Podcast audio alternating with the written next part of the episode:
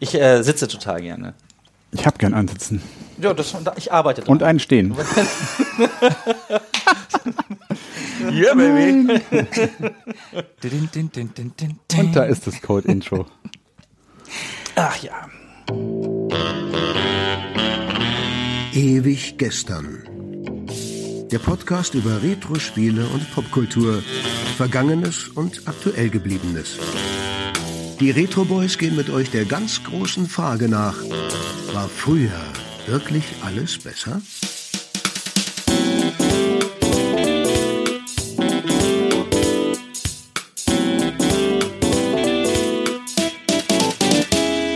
Hi, hallo und herzlich willkommen. 14 Tage sind schon wieder rum und es ist ewig gestern mit den Dildo Boys, den Retro Boys. Ich bin Markus. Ich bin Larry, äh, ich bin Tobi. Yeah, baby. Und ich bin Sebo. Hallo Sebastian. Hallo Tobias. Hallo Sebastian. Hallo Markus. Schön euch zu sehen. Ja, Schön euch mich, zu sehen. Ich freue mich auch sehr. Ach, wir freuen uns alle. Wir sind heute hier zusammengekommen auf unserer Road to 69 und haben was Schlüpfriges dabei. Geringfügig. Ja, ein bisschen. Äh, Es schlüpft ein bisschen. Wir sprechen heute über den siebten beziehungsweise sechsten Teil einer Spielereihe, die ja sehr bekannt und verrucht ist, könnte man sagen. Wir sprechen über Leisure Suit Larry und zwar über den siebten Teil Yacht nach Liebe oder wie es im Englischen heißt, Love for Sale. Beides schön. Ich finde Ja. auch, das ist wirklich eine schöne Übersetzung vom Titel. Yacht nach Liebe, finde ich, äh, klingt so schön doof. Das Ja. gefällt mir gut. Da hat man schon gleich so eine Ahnung, äh, wo der Hase läuft. Ja, wie es humormäßig so wird. Wo das Bunny hüpft. Obwohl ich finde Love for Sale auch gut. Also ich Ja. mag auch beide. Beides schön. Ja, da kann ich direkt Trivia einschmeißen. Ich hatte nämlich nochmal rausgefunden, es gab zum Beispiel eine ganze Menge anderer Vorschläge auch für den Titel. Die sind natürlich alle nicht übersetzt, aber da waren schöne Sachen dabei, wie zum Beispiel A Shipload of Fun oder Das Bub, den ich besonders schön Ja, ja, ja. Der ist wirklich Das großartig. Buch finde ich auch gut. Ja, super. Also das sind wirklich, glaube ich, an die 25 Titel, die da gelistet waren. Jetzt geht's aber erstmal rein in die Yacht nach Liebe. Jetzt tauchen wir ein, tief, Richtig tief. Wir Deep Dive. treten die, die PMS Bounty. bouncy. Bounty, fuck, jedes Mal. Leisure Suit Larry 7.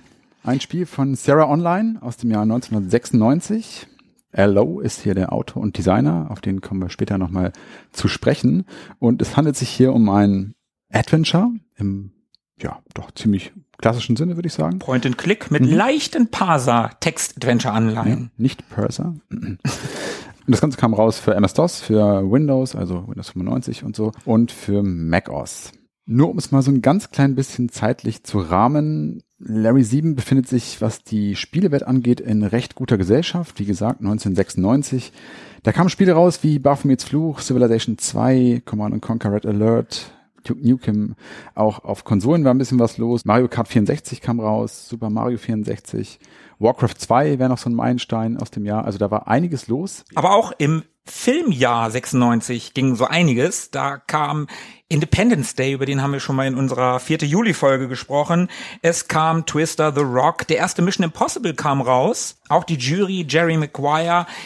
Noch viel wichtiger allerdings ein Film wie Scream, der das Slasher-Genre wieder zu neuen Höhen äh, gebracht hat. From Dusk Till Dawn, 12 Monkeys und der erste Kontakt, Star Trek, der beste TNG-Film. Ja, jetzt wollte ich gerade angeben, dass ich die alle im Kino gesehen habe, aber ich habe tatsächlich von Dusk Till Dawn damals noch nicht gucken dürfen, da war ich noch zu klein. 96 war ich 16. Ich glaube, ich habe nur Independence Day und From Dusk Till Dawn im Kino gesehen, von denen, die du gerade gesagt hast.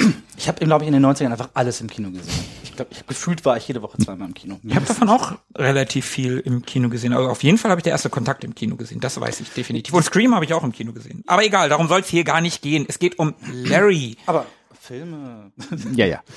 Ganz gutes Jahr auf jeden Fall. Hatte ich gar nicht so in Erinnerung, ehrlich gesagt. 96 habe ich eh nicht so wahnsinnig viel Erinnerung dran. Hast du alles wegge... Äh, machen wir weiter. Genau, Amnesie und so. Naja. So. Bevor wir aber über Larry 7 sprechen, können wir mal ganz kurz die gesamte Larry-Reihe so ein ganz klein bisschen beleuchten, weil es mag den einen oder anderen geben, der mit der Reihe gar nicht so ganz vertraut ist. Ja, ungewöhnlich wäre das nicht. Das letzte Spiel ist schon ein paar Jahre her und die letzten Spiele, die rauskamen, waren ja auch nicht mehr gut. Beziehungsweise, nein, ist nicht ganz richtig. Jetzt in den letzten zwei, drei Jahren kamen neue Adventures tatsächlich, aber davor war Larry doch ziemlich tot. Ja, die 3D-Teile waren Grütze.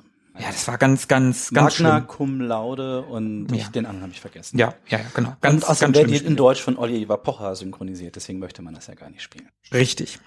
Leisure Suit Larry ist der Name einer Reihe von insgesamt 15 Spielen. Die existiert seit 1987 bis heute. Und da haben sich so ein paar, ja, fremdartige Genres mit reingeschlichen. Es gab so ein paar Simulationen und Geschicklichkeitsspiele. Aber in erster Linie verbindet man die Reihe wohl mit den eben schon benannten Point-and-Click-Adventures. Wie seid ihr denn überhaupt mit Larry in Kontakt gekommen? Also was war denn eure erste Begegnung mit Larry? Also mein erstes Mal mit Larry hatte ich auch 1996. Ich weiß gar nicht, wie es Kann ja unbefriedigend gewesen sein. nee, gar nicht. Also bestimmt hat Markus mich darauf gebracht. Ich du Schwein. Ja, ich war immer für den Schmuddelkram zuständig. Ja, Tobi war immer brav. mir irgendwie zugeschoben oder Unter der Bettdecke. rein, rein oder zu. yeah, baby. Das sind fünf Disketten. Da geht eine Menge rein. Was? Schade, dass so wenig drin ist.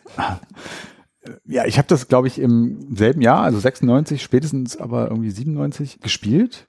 Und das war auch ehrlicherweise, was das angeht, mein erster Kontakt zu Larry. Ich habe die ganze komplette Reihe, also alle anderen Titel vorher nicht gespielt. Die kannte man natürlich. Das war ja irgendwie so ein, ja, aufgrund ihres bisschen schmuddeligen Themas, ja, kannte man das einfach. Ne? Das war schon ein Name, den hatte man mal gehört, aber ich habe die anderen Spiele nie gespielt. Aber diesen siebten eben umso lieber. Und ja, das war mein, mein erstes Mal. Ja, Markus, wie war, was war so dein Ja. erstes Mal mit Larry? Geht mir tatsächlich genauso. Also außer, dass ich es mir da in dem Fall selber besorgt hab. Yeah, baby. Also das Spiel meine ich natürlich. Natürlich. Äh, ja. Also das war auch 96, denke ich mal, so relativ zum Start hin. Ich habe die Big Box auch noch zu Hause mit der Scratch and Sniff Karte, die da drin war, aber auf die Goodies kommen wir noch zu sprechen. Ich bin ja auch immer noch ein großer Adventure Fan und damals vor allen Dingen kam vom Amiga, habe die ganzen Lucas Arts, Lucasfilm Games Adventures geliebt und Larry sah halt geil aus, ne? Also das sah also geil. Anders. Nein, es, es sah einfach toll aus. Es war ein tolles Spiel und darum wollte ich das gerne haben. Und ja, dass das so schmuddelig war, hat sicherlich einen gewissen Reiz ausgeübt, aber das war nicht der Hauptgrund, warum ich das damals gespielt habe. Das war halt einfach wirklich ein lustiges Spiel, das so einen gewissen Puls der Zeit und auch, man war im richtigen Alter irgendwie, ne? da, so. da komme ich gleich noch aufs richtige Alter. Ja, aber ansonsten habe ich die Reihe vorher tatsächlich auch nie gespielt. Wie Tobi schon sagte, man kannte die Reihe, aber gespielt habe ich vorher nix. Also Larry 7 war auch mein erster Larry-Teil. Ah ja, also ich bin extrem jungfräulich an Larry rangekommen und ich bin nämlich mit dem ersten Teil eingestiegen und das muss, boah, schlag mich tot, 88, 89, ich tippe mal auf 89 gewesen sein. Mein Vater, der alte Schmuddeltyp, äh, hatte das Spiel da und Grüße gehen raus. Hi Papa, liebe Grüße. äh, Schmuddelpapa. der Schmuddelpapa. Genau, der hatte den ersten Larry schon da. Und äh, das war eins von meinen beiden, warum ich Englischlehrer geworden bin, Spiele. Ich habe ja schon mal erzählt, dass ich mit Space Quest 3 ganz viel Englisch gelernt habe. Ich habe aber auch in der gleichen Zeit das allererste Larry gespielt und konnte dann meine äh, Englischlehrerin in der fünften Klasse damit beeindrucken, dass ich vier oder fünf englische Wörter von Kondom schon kannte. Die konnte man nämlich alle. Sag schnell drei. Oh Gott, es war äh, Lubber, äh, Rubber und äh, Flabber. genau, Flubber. Boah, wie heißt Fluffer. das denn nochmal? Ne, Protection. Ah, fuck. Ja, super. Jetzt habe ich jetzt, ich kann sie nicht mehr inzwischen aufmachen. Aber äh, da hatte ich es auf jeden Fall drauf. Gut, dass deine Schüler nicht mithören. Ja, Das sollen die auch lieber nicht. Ähm, und äh, ich habe aber Larry auch einfach gerne gespielt. Ich bin natürlich sofort gestorben, weil ich nach links gegangen bin. Und wie jeder weiß, kommt dann ja der, ne, Die Gasse. der, der genau, Gassenschläger und vermöbelt Larry und äh, Larry wird dann ja in den Untergrund, dann öffnet sich so eine Luke und Larry fährt Untergrund und dann wird ein neuer Larry unten gebaut in so einer riesen Maschinerie. Stimmt, zum Kopf draufschrauben. Ja, und ja, so. genau. Und das fand ich mega. Das fand ich so total super. Und ich mochte auch das Titellied damals schon total gerne, auch wenn es das echt noch gepiepst hat auf dem Atari. Ist eine gute Melodie. Ja, ist super. Ich habe ja auch schon mal gelogen und behauptet, ich könnte das auf dem Klavier spielen, dann war es was ganz anderes, ne? Ja, Hatten wir ja, ich erinnere mich. Ja, ja, scheiße, ne? Ich habe jahrelang hab ich mich selbst belogen und dachte, ich könnte das Larry-Thema spielen. Ich kann ein Stück auf dem Klavier, das ist nicht das Larry-Thema, so viel sei hier verraten. Das klingt trotzdem natürlich fantastisch. Natürlich. Das ist unglaublich. Sehr Ähm, fingerfertig. und, ja, ich sag's dir. Früh übt sich. Genau, und da bin ich mit Larry in Kontakt gekommen und bin dann auch dran geblieben. Also ich habe auf jeden Fall auch den zweiten Teil noch gespielt. Und ich auch in den dritten reingeguckt, den vierten aus Gründen nicht. Ich weiß gar nicht mehr, warum ich den vierten nicht gespielt habe. War bestimmt super. Naja, und äh, Bestimmt. ja, den fünften weiß ich noch, den habe ich bei einem Kumpel auf einem Geburtstag gespielt und wollte dann gar nicht nach Hause. Da saß ich dann am Rechner. Und nur den sechsten, mit dem hatte ich nie Berührungspunkte. Der kam so spät raus, dass den irgendwie keiner mehr hatte. Um, so zum Ausleihen. Und den habe ich gestern, heute, vorhin. Auf jeden Fall habe ich dann mal kurz reingeguckt und ich habe offenbar was verpasst. Das sah ganz gut aus. Den sechsten habe ich nachträglich tatsächlich gespielt. Der war in so einer, wie hießen diese Zeitungen damals, wo Spiele drin waren? So Vollversion, Bestseller-Games oder so? Gab's auf jeden Fall von der ASM, glaube ich. Da hatte ich auf jeden Fall Larry 6 draus auf dem PC. Habe ich gespielt. Ja, und ich habe natürlich auch Lebensweisheiten aus Larry mitgenommen. Zum Beispiel, wenn man beim Sex mit einer Prostituierten kein Kondom benutzt, dann explodiert dir der Schwanz. So, das ist ja was, was man beibehält. Äh, dann explodiert dein Genital. Das äh, ist wohl so. Ja, und nur ganz kurz zu Teil 7 was sagen, dann bin ich fertig mit meinem langen Monolog. Schneiden wir wieder alles raus. Ja, ich werde hier immer nur rausgeschnitten. Ihr wart zu dritt? Hä? Habt ihr nicht gesagt, Sebo ist jetzt öfter dabei? Hallo? Ja, der konnte heute nicht. Nein, an Teil 7 habe ich tatsächlich durch meinen guten Freund Harald, Grüße gehen raus, Harald. Hallo Harald. Das habe ich dann damals auch gespielt, aber ich glaube nicht durch und hatte dann natürlich auch den Cybersniff 2000 mit dabei gehabt. So, das war meine Larry-Historie. Okay. Ja. Apropos Larry 7. Ja. Wir sprechen heute über Larry 7. Ach ja. ja, aber wir wollten vorher noch auf die Geschichte der Reihe ein bisschen eingehen. Und bevor- warum sie so besonders ist. Genau, warum sie so besonders ist. Und ja, der Erotikeinschlag ist es natürlich irgendwie. Inspiriert wurde das Ganze von einem Text-Adventure, nämlich von Softporn-Adventure. Und das kam 81 von Online Systems für den Apple II raus. 82 wurde die besagte Firma Online Systems in Sierra Online umbenannt. Und da sind wir nämlich jetzt schon in der Firma, in der Larry erscheinen sollte. Ja, ganz kurz, Titbit. Larry war ja an Erwachsene gerichtet. Erinnert ihr euch an den Kopierschutz von Larry 1? Es war in mehreren Larry-Spielen, du musstest Fragen beantworten, die nur Erwachsene beantworten können. Richtig, du musst es, genau. Deswegen habe ich auch damals immer irgendeinen random Kram geklickt und dann neu gestartet, bis ich so weit war, dass ich ins Spiel Es reingekommen gibt bin. aber einen Trick, mit dem du das umgehen kannst. Indem du, ah, ich weiß die Tastenkombinationen nicht mehr, irgendwie Shift, Alt, Escape oder so, du kannst das umgehen. Okay. Ja, auf jeden Fall, das waren so komische Fragen wie wer war wann Präsident und wer Mhm. hat die Baseball League dann und dann gewonnen oder so. Sachen, die natürlich jeder Erwachsene in Deutschland weiß. Ich habe jetzt neulich nicht nur in Larry 6 noch mal kurz reingeguckt, sondern auch in Larry 5. Darum bin ich mir gerade nicht ganz sicher, in welchem der beiden Spiele dies als Kopierschutz drin war. Eine der Fragen, die da am Anfang gestellt wurde, was war die Gestapo? Also in der englischen Variante natürlich. Und äh, eine der Antworten war ein Tanz aus den 60ern. Fand ich ganz, äh, naja, Das war die richtige Antwort. Mhm. Oder? Richtig.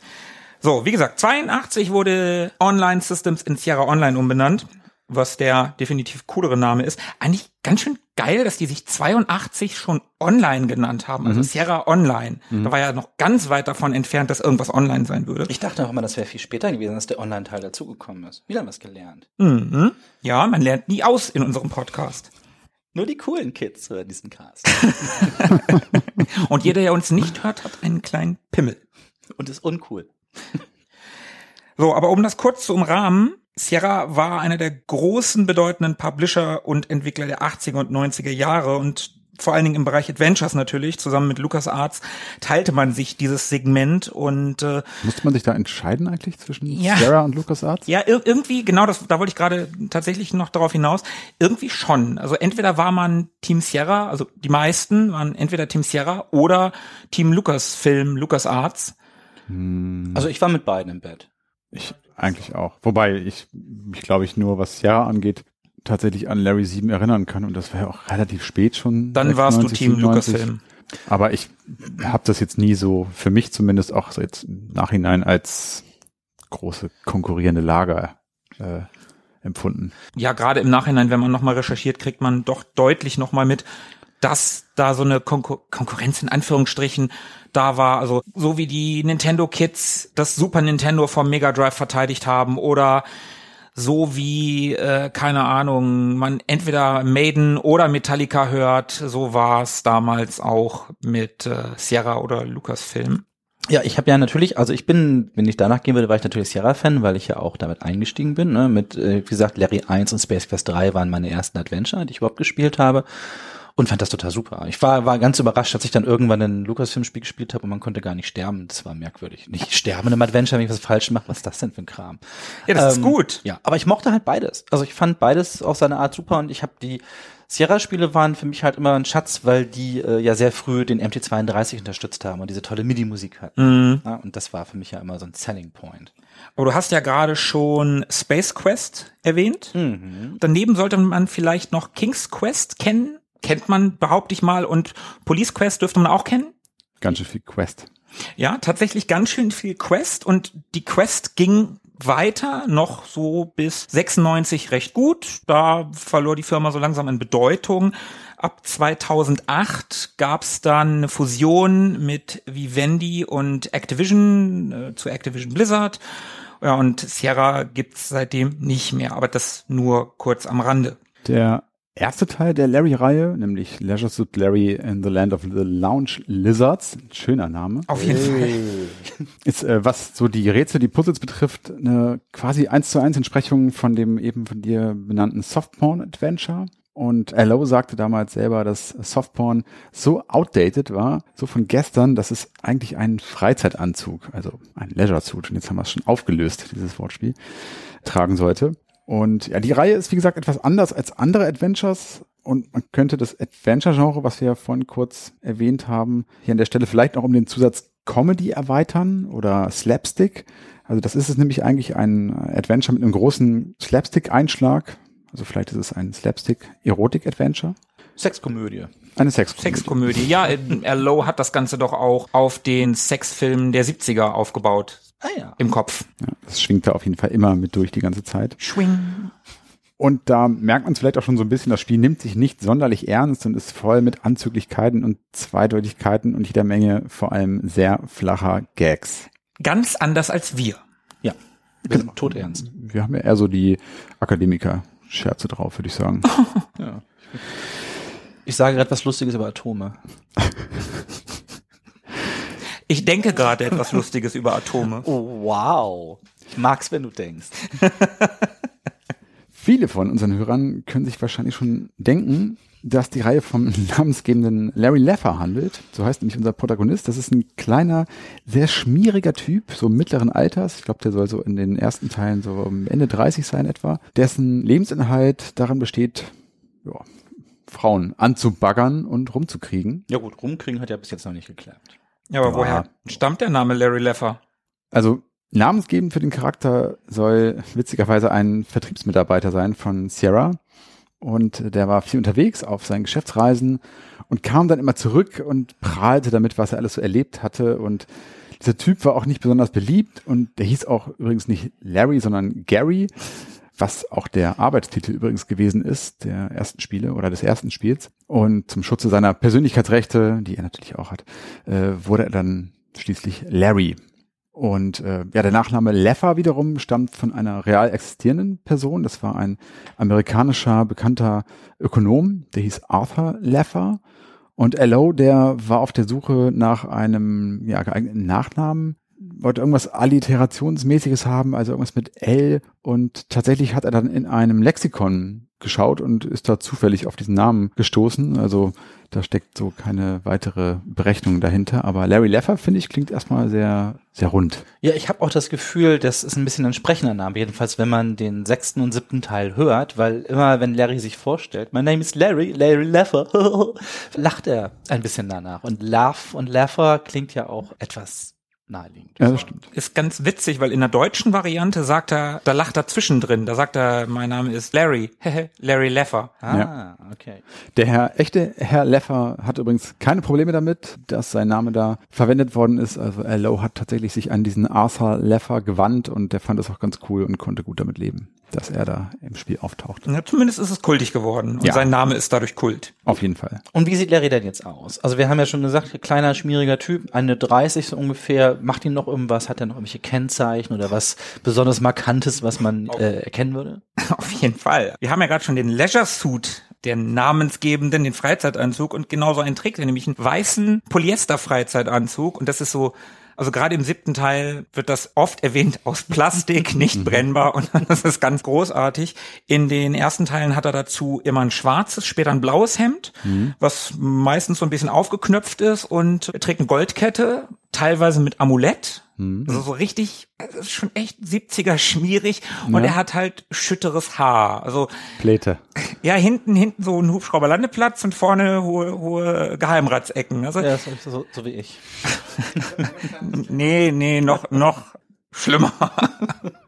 Ich habe noch ein kleines Disclaimer zum Freizeitanzug. Ich finde, wenn man so Freizeitanzug liest, dann kann man schnell das mit einem Jogginganzug verwechseln. Also tatsächlich ist hier ein Ausgehanzug gemeint, also eine, eine Stellt euch John Travolta Ja, vor. ich wollte Genau. gerade sagen. in ähm, Saturday Night Fever, Saturday Night Fever so bisschen ist zu großer er- Kragen, Genau, so ist Ja. Larry gekleidet. kein Joggi. Aber halt nicht mehr in den 70ern. Also in den 80ern und 90ern war er so angezogen. Also der Style war halt nicht mehr so ganz up to date zu Genau, dem und für Zeitpunkt. Larry ist Disco immer noch der heiße Scheiß. ja, das stimmt, das stimmt. Das sagt er des Öfteren.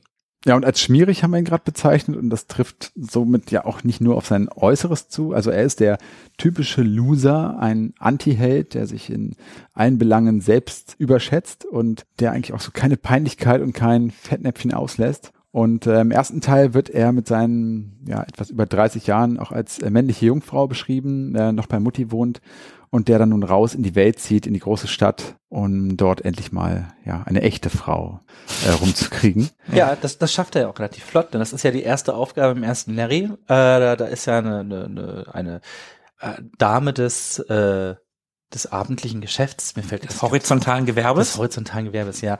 Ist bei Lefties. Übrigens, wie ihr alle sehen könnt, Markus trägt heute sein Lefty-T-Shirt. Ich war eben schon total begeistert. Ja, immer Genau. passend gekleidet. Ja, ist so. Und äh, genau, Larry startet nämlich vor der Kneipe, dem Lefties, und kommt da rein und oben drin ist eine, eine Prostituierte beschäftigt und zu der möchte er gerne hin. Dazu muss er ein paar kleine Rätsel lösen, da kommt man ins Spiel rein und dann hat Larry auch tatsächlich direkt das erste Mal Sex mit einer sehr unattraktiven Frau. Das ist mir damals gar nicht so aufgefallen als Kind. Also gepixelt fand ich, sah die ganz okay aus. Und ich hatte auch das Gefühl, im VGA-Remake sah die auch noch ganz okay aus. Und jetzt habe ich aber die Tage nochmal das aktuelle Remake gespielt, da sieht die überhaupt nicht mehr okay aus. Und da lernt Larry auch, dass es ganz wichtig ist, Kondome zu tragen, weil einem sonst das Geschlechtsteil explodiert, wenn man das Haus verlässt. Wer weiß es nicht. Spätestens jetzt wisst ihr es. Also, Also Kinder. We are Lubber. Siehst du, jetzt habe ich wieder als Lubber hatte ich eben noch nicht genannt. Ah, okay. Ja, ja, ja. Ja, mit Flabber ja gar nicht so falsch. Mal nah dran. Nah dran. Sei kein Flabber, trag ein Lubber. Sie waren mal Redakteur beim Werbefernsehen. Rauchen sie Raketen und sie leben länger. Egal, Larry ist auf jeden Fall, wie wir jetzt gerade schon attestieren können, die personifizierte Uncoolness. Ja. Ja. Und wenn der mal was Cooles macht, und das macht er zumindest in Teil 7 das ein oder andere Mal, in Teil 6 weiß ich es nicht mehr so genau, das ist zu lange her, dass ich es gespielt habe, dann macht er das eigentlich immer unbewusst oder aus Versehen. Ja. Und das zieht sich ja auch durch, durch die Reihe. Genau. Und die Reihe, die entwickelt sich weiter. Also die entwickelt sich nicht nur optisch, die Steuerung entwickelt sich, also ne, wir haben es ja eben gerade schon angedeutet, dass Larry 7 Parser-Anteile hat. Gerade die ersten, ich weiß gar nicht, die ersten drei Teile sind noch komplett mit Parser, oder? Ja, ja, die ersten drei Teile sind komplett textbasiert. Genau. Und Und Grafik-Adventures halt, aber, also auch mit, mit Grafik. ähm, und man hast du muss gerade aber, Fick gesagt? nein. Yeah, baby. Also mit Zeichnungen, die gepixelt sind. Ja, und am Anfang war es halt noch rudimentäre EGA-Grafik mit dem Textparser, dem besagten. Und ab dem fünften Teil hat sich das dann geändert. Du hast gerade den vierten schon erwähnt, der verschollen ist. Lowe hat einmal in, in einem Interview gesagt, dass sein Hund den gefressen hätte. Ich habe tatsächlich was dazu gelesen, also aufgepasst, Kinder, hier könnt ihr was lernen. Lowe hatte mit den ersten drei Teilen eigentlich die Larry-Reihe für sich abgeschlossen. Larry hatte, ich glaube, was Passionate Patty im dritten Teil kennengelernt und eigentlich war alles unter Dach und Fach. Er hat als Programmierer bei Sierra angefangen, hatte seine Frau am Start und eigentlich war alles gut und Lowe war auch durch mit Larry. Und wurde aber immer weiter genervt und wurde immer nach dem vierten Teil gefragt. Und irgendwann auf dem Gang hat ihn eine Mitarbeiterin gefragt, wann denn endlich der vierte Teil kommt. Und er, pff, vierte Teil, ich mache jetzt direkt den fünften. Und dann fand er das eine witzige Idee und dann gesagt, das ist eigentlich voll gut. Und so komme ich nämlich voll raus, indem ich den vierten Teil als verloren melde, habe ich eine gute Ausrede, warum Larry im fünften Teil wieder alleine am Start ist, warum das nicht geht. Und ich muss mir gar keine Gedanken machen, was eigentlich los war, sondern kann einen neuen Start hinlegen. Larry hat Amnesie am Anfang des fünften, ne? Ja, so ich hab äh, das lange her.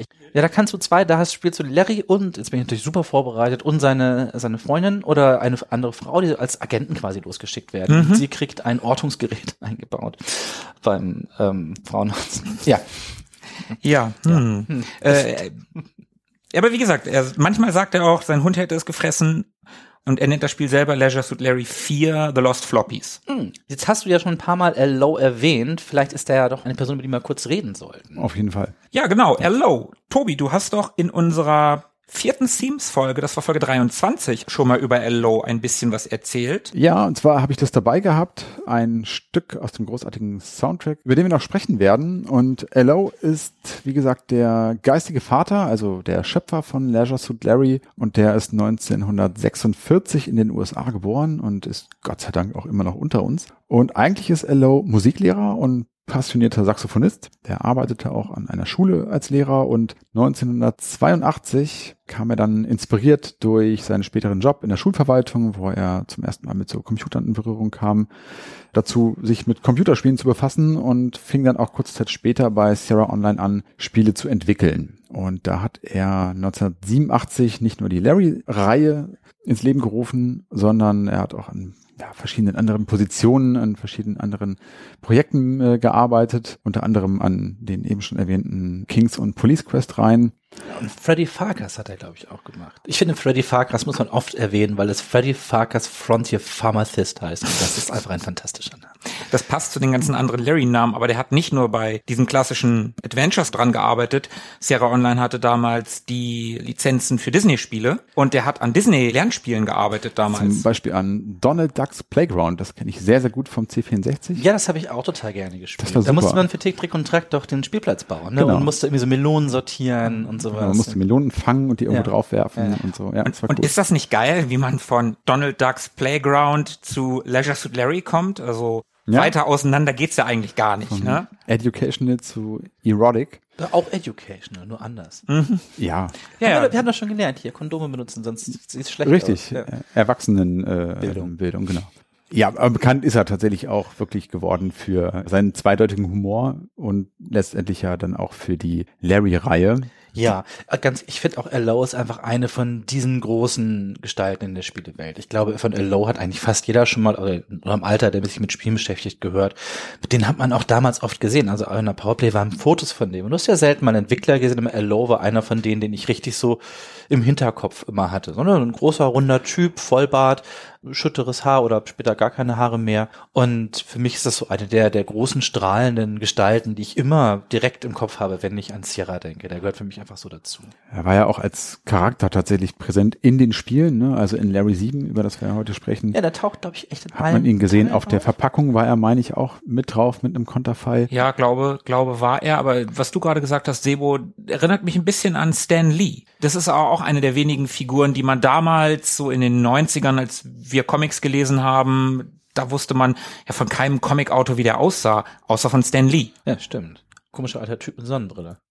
Ja, und ein komischer dicker Typ mit mit Vollbart. Also Und ein Saxophon.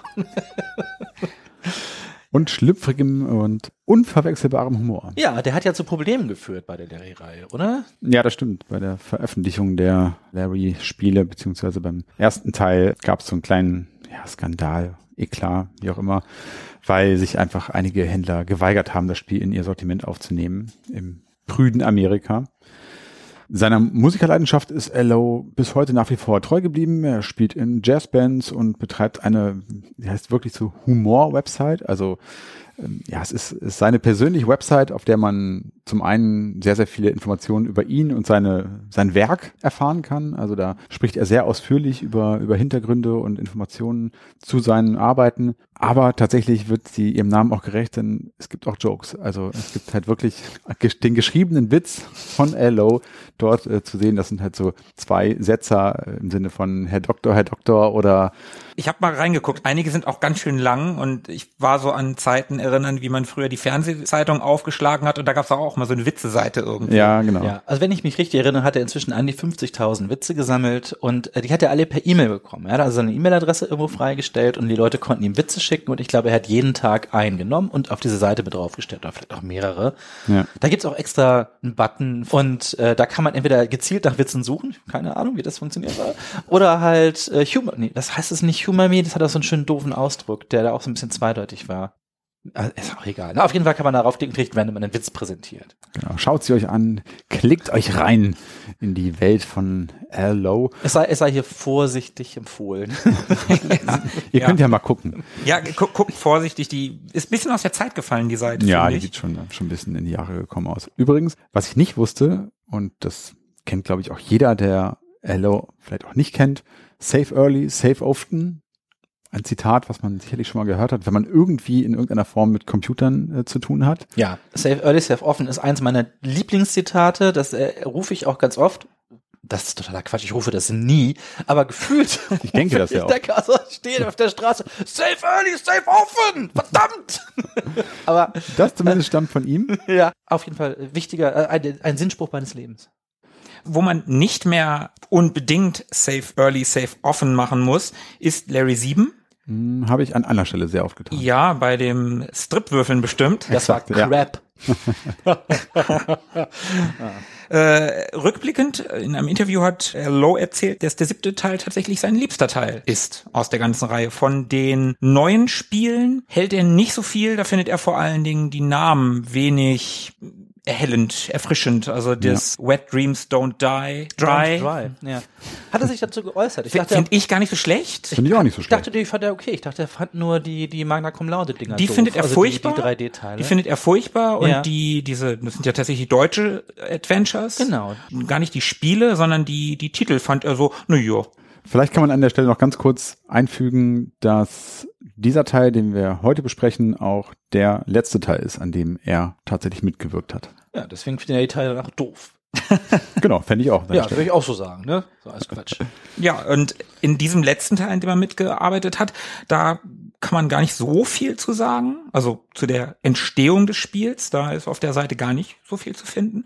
Aber es heißt, dass eine Urlaubsreise ihn inspiriert hat. Die Eindrücke, die da entstanden, die hat er in diesem Spiel verarbeitet und er hat wohl um Weihnachten herum angefangen, das Spiel zu designen und an Halloween stand es schon in den Regalen. Also das ging relativ fix, nicht mal ein Jahr. Aus heutiger Sicht ist das fast nicht zu glauben. Ja, Das ging flott. Ich glaube, er war direkt mit Larry 6 war er fertig und hat sich sofort Ja, mit Larry ja. 7 dran gesetzt und Erstmal, erstmal Urlaub. äh, ja, nein, er hat schon dran gesessen. Er hat dann halt Urlaub gemacht, aber er hat im Urlaub gearbeitet. So ein verrückter Außerdem, Hund. wenn er all die Dinge selbst erlebt hat, die dort im Spiel vorkommen, dann braucht er ja auch nicht mehr viel machen. So, wollen wir mal über die Handlung des Spiels reden? Okay, dann kommen wir mal jetzt endlich auf Larry 7 richtig zu sprechen. Jetzt wisst ihr schon ganz viel über Sierra und über Hello und über alle anderen Larry-Teile und unsere Erfahrungen. Aber wahrscheinlich habt ihr die Folge angeklickt, weil ganz fett oben drüber steht Larry 7 Jacht nach Liebe. Ich wollte gerade sagen, dann haben wir es mal wieder. Ja, das ist sehr genau. Die Crest kriegt dann äh, die, die Patreons. die kriegen dann die richtige Folge. Ihr habt jetzt hier nur den Scheiß bekommen. Clickbait, Clickbait. Also, Nein, nein, für die- die, die- ziehen wir uns auch beim Casten dann aus. Oh, hallo. Wie, wie, wie, wie jetzt? Dann erst? Ich, dann muss ich mich wieder anziehen. Ja, Markus, ich wollte es nicht erwähnen, Ich aber dachte, dir wäre warm. Sebo, dann erzähl doch mal, worum geht's denn hier überhaupt? Okay, also steigen wir mal ein. Yacht nach Liebe haben wir schon erwähnt, hat gar keine große Entstehungsgeschichte, jedenfalls nicht so, was unsere Recherchen ergeben haben. Wir haben schon darüber gehört, wie lange hat's gedauert, was waren die Ideen so. Ich habe noch das Designdokument aufgestöbert, das LO damals, äh, der hat's ins Netz gestellt, das war auf seiner Seite zu sehen und mich ein bisschen schlau gelesen und er hatte so ein paar Points, wie sieht der Markt aus, was wollen wir mit Larry 7 erreichen, wen wollen wir ansprechen und hat zum Beispiel auch geschrieben, dass in der Zeit der Entstehung des Spiels war der Markt überfüllt mit Adventure-Spielen und er wollte, dass sich Larry aus der Masse herauszieht. Es sollte einen Wow-Effekt haben. Das Spiel sollte auffallen. Und ähm, hat auch erwähnt, offenbar schwebte ihm die, die im Kopf, das tatsächlich zu einem Full-Motion-Videospiel zu machen, so wie äh, Phantasmagoria. Oh, das habe ich auch gelesen, ja. Ja, das war eine der Ideen gewesen, hat sich dann aber gedacht, ja, das ist bei so einem schlüpfrigen Spiel vielleicht nicht so die coolste Idee. Das sollte vielleicht doch ein bisschen so im Reich der Fantasie bleiben und hat sich dann für so einen cartoonigen Stil, äh, Stil, den Cartoon. Passt auch. Yeah, Hallo. baby. ähm, Yeah, baby. Cartoonigen Stil entschieden. So, also es sollte einen Wow-Effekt haben, der wurde halt natürlich mit der vollen Synchronisation, der tollen Musik und der Zeichentrickgrafik erreicht. So, weiterhin soll es den etablierten Larry-Humor beibehalten, also flache und anrüchige Witze, eine große Portion Selbstironie und Ironie sollte dadurch gewahrt werden, dass Larry weiterhin als Antiheld dargestellt wird und irgendwie auch jede Menge Frauen trifft und irgendwie auch äh, mit denen in Kontakt kommt, aber eigentlich immer so als Loser aus der Situation rausgeht und die Frauen eigentlich immer on top bleiben. Das war ihm ganz wichtig. Und top. Mhm. Ja. Ohne Top. Ja, okay. Mach mir hier weiter. Um, okay. Das Spiel sollte Männer und Frauen gleichzeitig ansprechen, fand ich witzig, aber tatsächlich hatte sich herausgestellt, dass ein Viertel der Käufer der Spiele tatsächlich Frauen waren. Wer hätte das gedacht? Und die wollte man nicht verprellen. Männer wollte er ansprechen, indem er weiterhin anrüchige und sexuelle Themen dabei hatte, schlüpfriger Humor, heiße Frauen und natürlich, und das ist eine coole Idee, weil ich fand das sehr berechnend, was da stand, man soll sich immer besser fühlen als Larry. So, ich sag, wow, das ist ja tatsächlich total kalkuliert. Ne? Also man, ne, ich weiß in jedem Moment, ich bin schon eine Ecke cooler als der da. Und das ist wohl auch einer der Dinge, die Larry so reizvoll machen als Spiel. Erinnert mich an dieses ganze Unterschichtenfernsehen auf RTL 2. Ja, da. Das ist ja ähnlich, ne? Da soll man sich ja auch besser fühlen. Also selbst der Unterschichtigste kann sich ja noch besser fühlen als der, Der, der Messi, der da, keine Ahnung, Katzenfutterdosen sammelt. ja, zum Beispiel. Ja, sich Verrückt. stets moralisch überlegen fühlen. Super Ding. Mag ich. Moralisch, so, moralisch sowieso. Also, Wollten wir hier mal nicht so analytisch werden. nee, Und- hast du gerade anal gesagt? Nein. Also Männer sollten sich überlegen fühlen und Frauen war so die Idee, ah, jeder hat schon mal so einen Deppen wie Larry gedatet und kann sich da ganz gut über den lustig machen. Wir haben schon erwähnt, dass Larry sieben der letzte Teil ist der Reihe, der unter Allow entstanden ist. Und auch tatsächlich ist es der schlüpfrigste Teil der Reihe. Man sieht hier tatsächlich nackte Tatsachen, also nackte Zeichentrick-Tatsachen. Aber ähm, wenn man sich geschickt anstellt, dann gibt's Bubis zu sehen. Und äh, nackten Larry.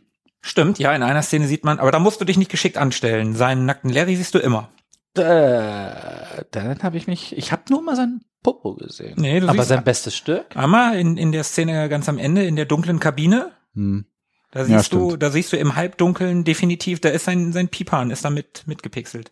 Die Black Lady. Genau. Wirklich? Ja, ja. Ah, ja, das habe ich verdrängt. Auch nur kurz und Ja. dunkel, wie gesagt. Naja gut, aber hauptsächlich sieht man Bubis und ein bisschen Larry. Das Spiel knüpft direkt an die Handlung von Teil 6 an, Shape Up or Slip Out, wo Larry in einem Fitnessresort landet und dort seine amorösen Abenteuer erlebt. Und so das Intro steigt auch direkt damit ein, seine Liebschaft aus dem letzten Teil, mit der er ist im Hotel unterwegs und es läuft aber nicht so rund und sie zündet aus Gründen das Hotelzimmer an und geht weg.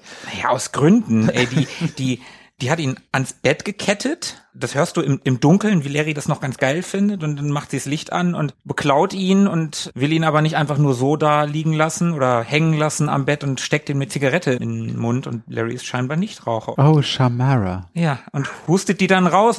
Raucht nicht im Bett, Kinder. Raucht nicht im Bett. Und immer ein Kondom dabei tragen. ja. Ja.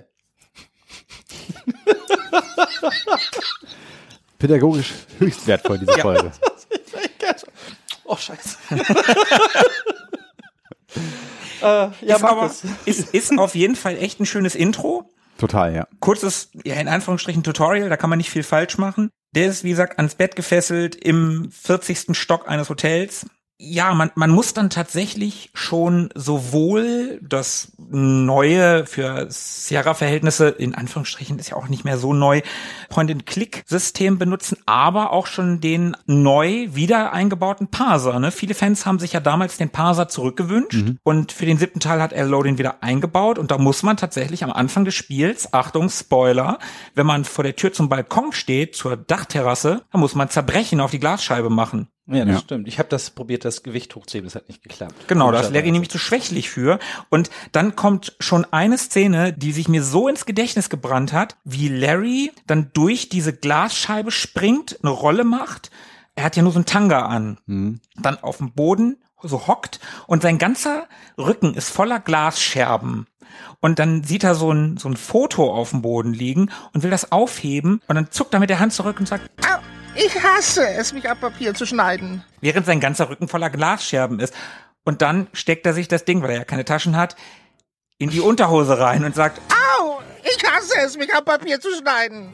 Ganz großartig. Ja, verdammt. Ich merke, ich habe das Spiel gespielt vor anderthalb Wochen, vor einer Woche beendet und ich habe schon wieder die Hälfte vergessen. Das ist äh, hier, wie gesagt, 42. Da, da werden die Lücken immer schneller, immer größer. Aber äh, was äh, du schon erwähnt hast, der Anfang als Tutorial-Sequenz, das stimmt. Also man lernt natürlich die Steuerung kennen und die ist schon ein bisschen neu. Also sie haben jetzt so ein Windows 95-Style Pop-Up-Menü. Ne? Vorher hattest du Oben in der Ecke. alten Spielen hattest du immer so Symbole, aber wenn du jetzt hier rechts klickst oder sowas, dann kriegst du schon ein Shortcut-Menü und so.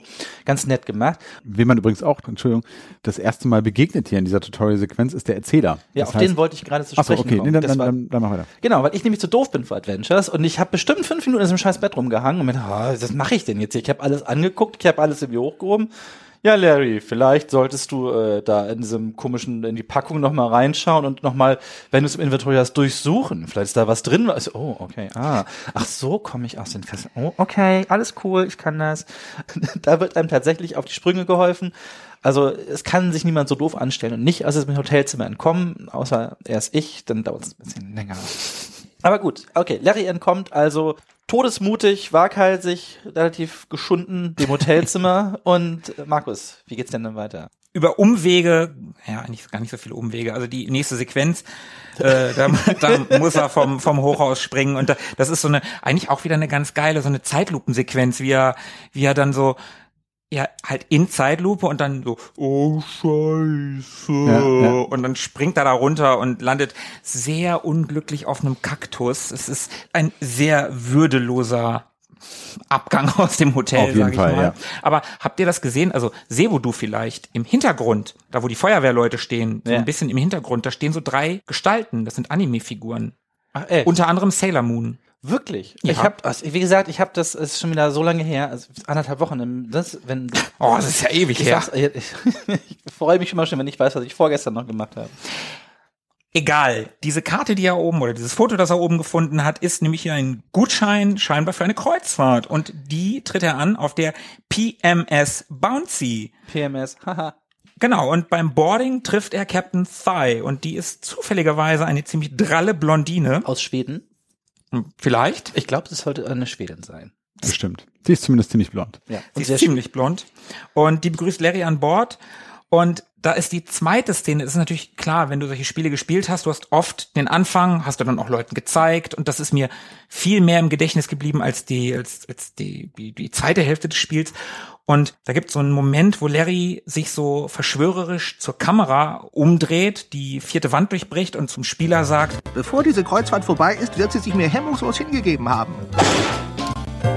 Und dann kriegt er so eine super krasse Schelle, also so eine Ohrfeige von ihr, wo sich sein ganzer Kopf so comicmäßig verformt. Ja, das ist wirklich super. Und dann kommst du halt zum Purser und dann kannst du erstmal relativ frei das Schiff erkunden. Du kriegst die, dein, deine Karte zu deinem Zimmer. Du kriegst auch gesagt, ja, mit deinem Zimmer ist irgendwas schiefgelaufen, aber du kriegst Kabine null. Übrigens, Purser, ein Begriff, den ich bis dahin nie gehört habe, ist sowas wie ein Rezeptionist. Genau. Kannte ich auch nicht den Begriff. Ja, ich habe das jetzt auch so als gegeben hingenommen, genau, Rezeptionist. Und dann kannst du das Schiff relativ frei erkunden. Über, über die Lautsprecher kommt dann die Ansage, dass du doch bitte in die, im Deutschen heißt sie die Lounge zum kleinen Seemann gehen sollst. Im Englischen heißt sie die Seaman Lounge. Das ist im, im Englischen ein bisschen doppeldeutiger als im Deutschen, wo ich den kleinen Seemann auch ganz niedlich finde. hätten sie auch Merman Lounge nennen können. Ja, stimmt. Und du kannst vorher das ganze Schiff erkunden, wenn du da Bock drauf hast. Irgendwann musst du in diese Seaman Lounge gehen. Ja, dann geht's euch vielleicht wie mir. Ich habe alles auf dem Schiff angeguckt und es gibt so einen Durchsager und irgendwann, nachdem ich da eine Stunde übers Schiff getingelt bin und wirklich alles eingesteckt habe, was ich konnte, und mit jedem geredet habe und schon diverse Dildos entdeckt hatte. Dildos? Ja, da kommen wir später noch drauf zu sprechen. Auch in diesem Podcast versteckt sich ein kleiner Dildo. Yeah, baby. Und jedenfalls wird dann irgendwann die Ansage nur immer genervt und sagt jetzt ist echt vielleicht mal, also ich weiß nicht, ob ich noch deutlicher werden kann, aber vielleicht begeben sich jetzt die Gäste bitte alle in die Seaman Lounge. Genau, und da wird dann bekannt gegeben, was das eigentliche Ziel dieses Spiels ist, nämlich ein Wettbewerb, der auf diesem Schiff stattfindet, einmal wöchentlich, wo die männlichen, zumindest wird das in der deutschen Variante gesagt, die männlichen Passagiere um Die Gunst. ja, die Gunst ist es ja eigentlich gar nicht. Ne? Die müssen in, in Wettbewerben, wer am meisten Punkte kriegt, darf die nächste Woche gratis nochmal die Kreuzfahrt verlängern und die Woche verbringt er in der Kajüte des Ist das, Kapitäns. ich dachte, das ist einfach die Woche, die man da ist. Ich habe das gar nicht mitbekommen. Nee, die wird hinten dran gehängt. Ach, das ist ja praktisch. Ja, ja, genau. Genau. Du hast deinen Urlaub und danach hast du dann, naja, und dann brauchst du nochmal Urlaub. Ja, richtig. Man kriegt so Wettbewerbe zugewiesen. Es gibt eine ganze Menge auf dem Schiff. Larry kriegt halt, ich weiß gar nicht, sieben Stück oder so. Kommen wir bestimmt nachher nochmal drauf zu sprechen, was die im Einzelnen sind. Können wir gleich machen. Meinst du? Ja, klar. Na gut, dann leg doch mal los. Was gibt's denn als für Wettbewerbe, die an denen Larry teilnehmen muss?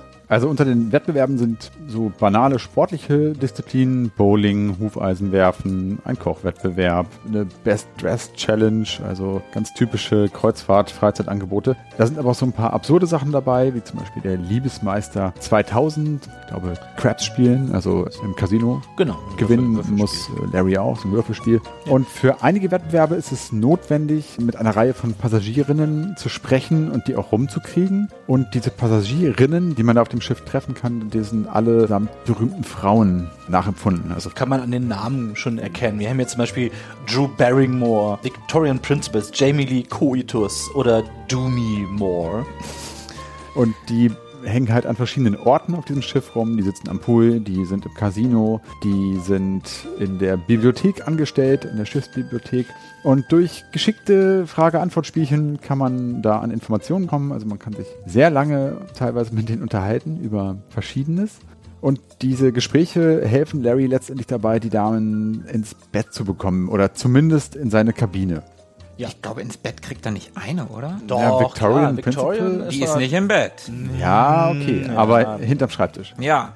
Also bei ihr, zumindest gelingt es ihm bei ihr, sie rumzukriegen. Genau, und hier kommt auch eine der großen Änderungen des Spiels ins Spiel. Und zwar gibt es diesmal tatsächlich nackte Tatsachen zu sehen. Zwar nicht immer automatisch, aber wer sich nicht ganz doof anstellt oder einige der versteckten Easter Eggs aktiviert, kriegt explizitere Szenen zu sehen. Und es gibt tatsächlich haufenweise Zeichentrickbrüste, die hier durch die Gegend wabern. Die Jugs haben wir noch gar nicht erwähnt, die Country-Zwillinge, die da hinten im Sektpool rumhängen, die kriegt man, die kann man, also ich glaube, man kann fast alle sehen. Ich habe mich natürlich doof angestellt, ich habe nur die Jugs zu sehen bekommen und äh, die Film Noir Lady ganz am Ende, deren Namen ich gerade vergessen habe. Äh, Ja, also auf konventionelle Weise sieht man die erstmal nicht nackt. Genau. Also da ist immer an den entscheidenden Stellen steht eine Flasche, ein Glas, ein Palmenzweig, irgendwas an der Stelle, wo man halt gerne hinschauen würde. Ist so ein bisschen wie bei Austin Powers. Ja, das trifft ganz gut. Genau. Kennt und man das vielleicht, ja. wer jetzt, wer jetzt denkt, dass Larry halt natürlich sofort, äh, man, man kann an jedem Spiel eigentlich direkt teilnehmen, ich glaube nur nicht am Kochwettbewerb. Aber wenn man hingeht und sagt, ich meistere jetzt den Liebesmeister, da gibt es dann so eine Punktzahl oben drüber. Ich glaube, Larry kriegt zwei Punkte. Ja, ja, ja. Also zwei, fand ich schon cool, dass er zwei geschafft hat. Bodin-Kugel fällt ihm natürlich vom Schiff, das Hufeisen fliegt sonst wohin. Bei dem Liebesmeister ist ja auch ganz geil, dass er da reingeht, dann kommt da die, die Punktzahl 2, dann sagt die, die Sprecherin, ihre Punktzahl ist 2. Miserabel oder so. Und dann kommt er da raus und ist völlig zerzaust und sagt dann noch so, oh, ich war bestimmt eine Stunde da drin. Aber es waren halt nur fünf Sekunden oder so. Muss man vielleicht kurz erklären, der Liebesmeister ist so ein Raum mit so ein paar Kabinen. Ja, genau. Und dann ist da so ein Roboter drin, den man dann halt Ja, wie diese 80s-Roboter. Bimsen die, die, Die muss. man, die oft da früher auf der Happy Computer auch drauf waren. Diese Silber-Roboter, Ja. Hajime Soriyama. mit so Ja, lustigen genau. Antennenohren. Hajime Soriyama. ja, äh, Gesundheit. Ja, also jedenfalls verkackt Larry alle Wettbewerbe automatisch, an denen er erstmal teilnimmt. Es wäre ja auch kein Adventure, wenn es alles sofort klappen würde. Naja, gut. Jetzt könnte man meinen, Larry hat da ununterbrochen Sex an Bord mit diesen Frauen. Das stimmt natürlich nicht. Also im Gegenteil, selbst wenn Larry es schafft, eine Dame mit aufs Zimmer zu bekommen oder mit ihr auf ihr Zimmer zu gehen, heißt das noch lange nichts. Zum Beispiel im Fall von Dumi Moore, das ist die, die er da im Casino aufreißt. Da geht er zwar mit auf ihre Kabine, allerdings um dort erstmal eine Art so Strip-Poker mit Würfeln zu spielen. Und das ist so eine kleine Besonderheit in dem Spiel. Das ist dann nämlich ein echtes Minigame im Game, könnte man sagen. Also man spielt da wirklich ein Strip-Poker-artiges Würfelspiel, Genau. Und natürlich hat Yumi Moore ihre Ohrringe einzeln aus. während Larry seine äh, Schuhe natürlich schon Hast du was dagegen, wenn losgeht, ich meine auszieht. Schuhe ausziehe? Trottel. Ja, hier ist übrigens Safe Early, Safe Offen super. Ich habe natürlich mich da durchgecheatet, weil ich bin total schlecht auch. in Glücksspielen. Ich habe einfach immer geguckt, was setze ich, was, wenn sie ihren Würfel einmal hochhebt, was hat sie liegen, habe dann wieder geladen, weil ich ja wusste, was hat sie, was kann ich Ja. setzen. Ernsthaft? Natürlich. Also bitte. Wenn ich im echten Casino Safe Early, Safe Offen machen könnte, würde ich es auch tun. Ja, wenn man dieses grundsätzliche Prinzip von ja, Wetten und Blöffen nicht kennt, dann kann das auch ein bisschen nerven. Ich habe auch ein bisschen gebraucht, um da reinzukommen. Mm, ja, das stimmt, Weil das es auch, auch. sehr, sehr umständlich erklärt wird. Es gibt eine, eine sehr ausführliche Erklärung, aber die finde ich sehr, sehr umständlich geschrieben. Und auch das Interface ist so ein bisschen, ja. Da ja, merkt man das nicht Alter besonders des intuitiv. Spiels. Ja. Im Endeffekt ist das so ein Bluffspiel. Ne? Da irgendwie haben beide fünf Würfel und man muss immer raten, wie viele Würfel mit der gleichen Anzahl, also der Zahl vielleicht, wie viele Fünfen sind im Spiel. Und du siehst deine Würfel, aber die anderen nicht. Ja. Und der andere muss immer höher gehen. Wenn ich sage, es gibt vier Fünfen, dann muss der andere entweder sagen, es gibt fünf Fünfen oder fünf Sechsen oder sowas, aber das geht immer höher. Und da muss man sich mit durchbluffen. Wie gesagt, mit viel Speichern, das habe ich auch so gemacht, kommt man da auch ganz gut durch irgendwann. Was ein bisschen gemein ist, was Larry erwartet, wenn er Dumi besiegt, das verraten wir nicht an dieser Stelle. Wie gemein. Was auch ganz schön ist an dem Spiel, das sind die vielen Personen auf dem Schiff. Also neben den sagten Ladies, die mindestens namentlich berühmten Frauen nachempfunden wurden, gibt es auch einige andere Leute auf dem Schiff. Da gibt es zum Beispiel einen Bildhauer, der einen äh, eine Venus aus Casinowürfeln baut. Und dem macht man das so ein bisschen kaputt und der ist äh, Bob Ross nachempfunden. Der heißt Bob Bitt. Wisst ihr, warum der Bob Bitt heißt? Nein.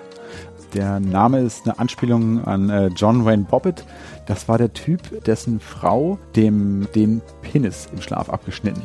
Tragische Geschichte. Ich kenne die Hintergründe nicht mehr so ganz genau, warum sie das getan hat. Aus Rache für irgendwas nehme ich an. Ich glaube, den ganzen. Liebe. Nee, also die war jetzt nicht krank oder man könnte ja meinen, vielleicht krank, geistesgestört, Nee, stimmt, das ist eifersüchtig. total normal. Nee, ich glaube, dem Ganzen ging tatsächlich eine Vergewaltigung oder sowas voraus. Das Und wird mir jetzt hier zu düster. zumindest hat sie diesen Penis dann in einer fluchtartigen Autofahrt aus dem Fenster geworfen. Und unter einer großen Suchaktion der Polizei wurde dieses Stück auch wiedergefunden und es war sogar möglich, das Ding wieder anzunähen. Und tatsächlich ist der Typ, der John Wayne Bobbitt, hinterher Pornodarsteller geworden. Nein. Ja, Ja, geil.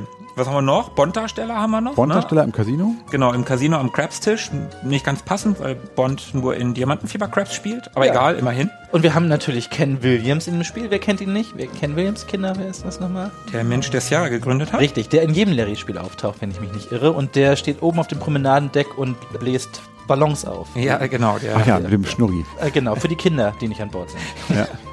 Aber es ist ein Kind an Bord. Es ist ist Ein Kind ist an Bord. Und zwar gibt's ja diesen wunderschönen Running Gag jedes Mal, wenn Larry bei einer Lady gewesen ist, mit einer Lady zusammen, wie auch immer, dann hat er aus Gründen keine Klamotten mehr und muss sich immer in seine Kabine schleichen.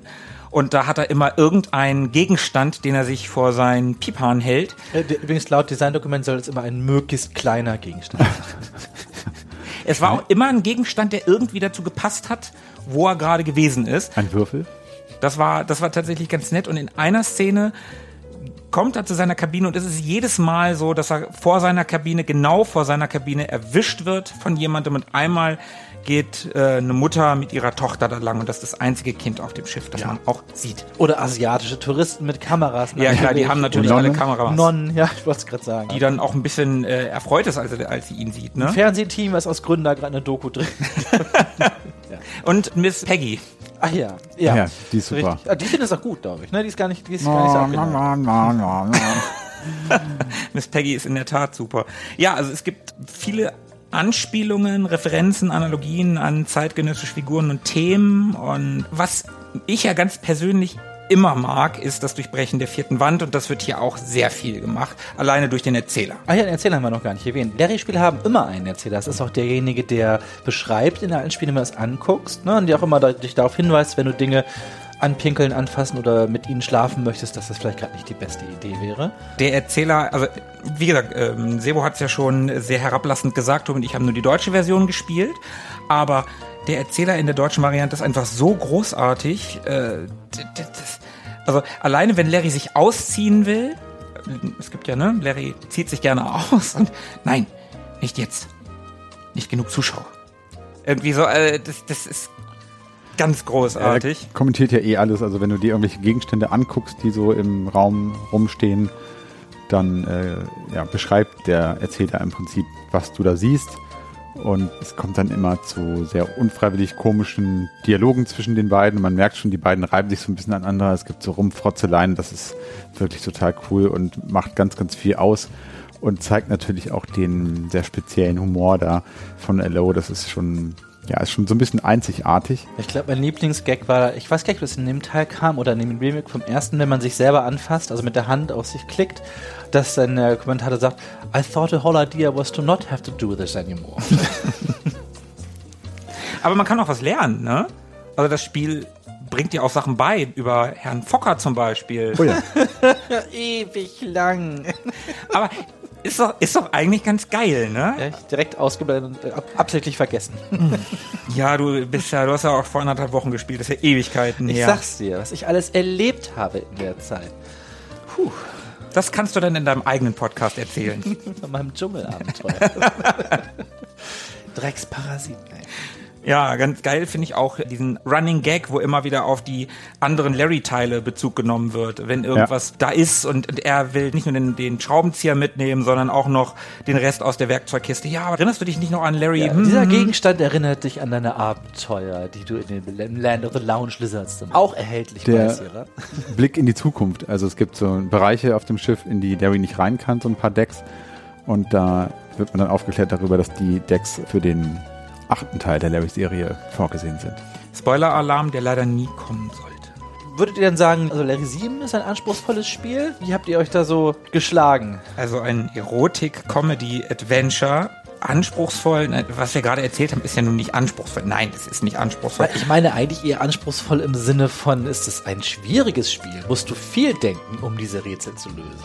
Das ist eigentlich eine sehr gute Frage. Ich habe mich das beim Spielen tatsächlich auch gefragt, dadurch, dass ich es damals gespielt habe.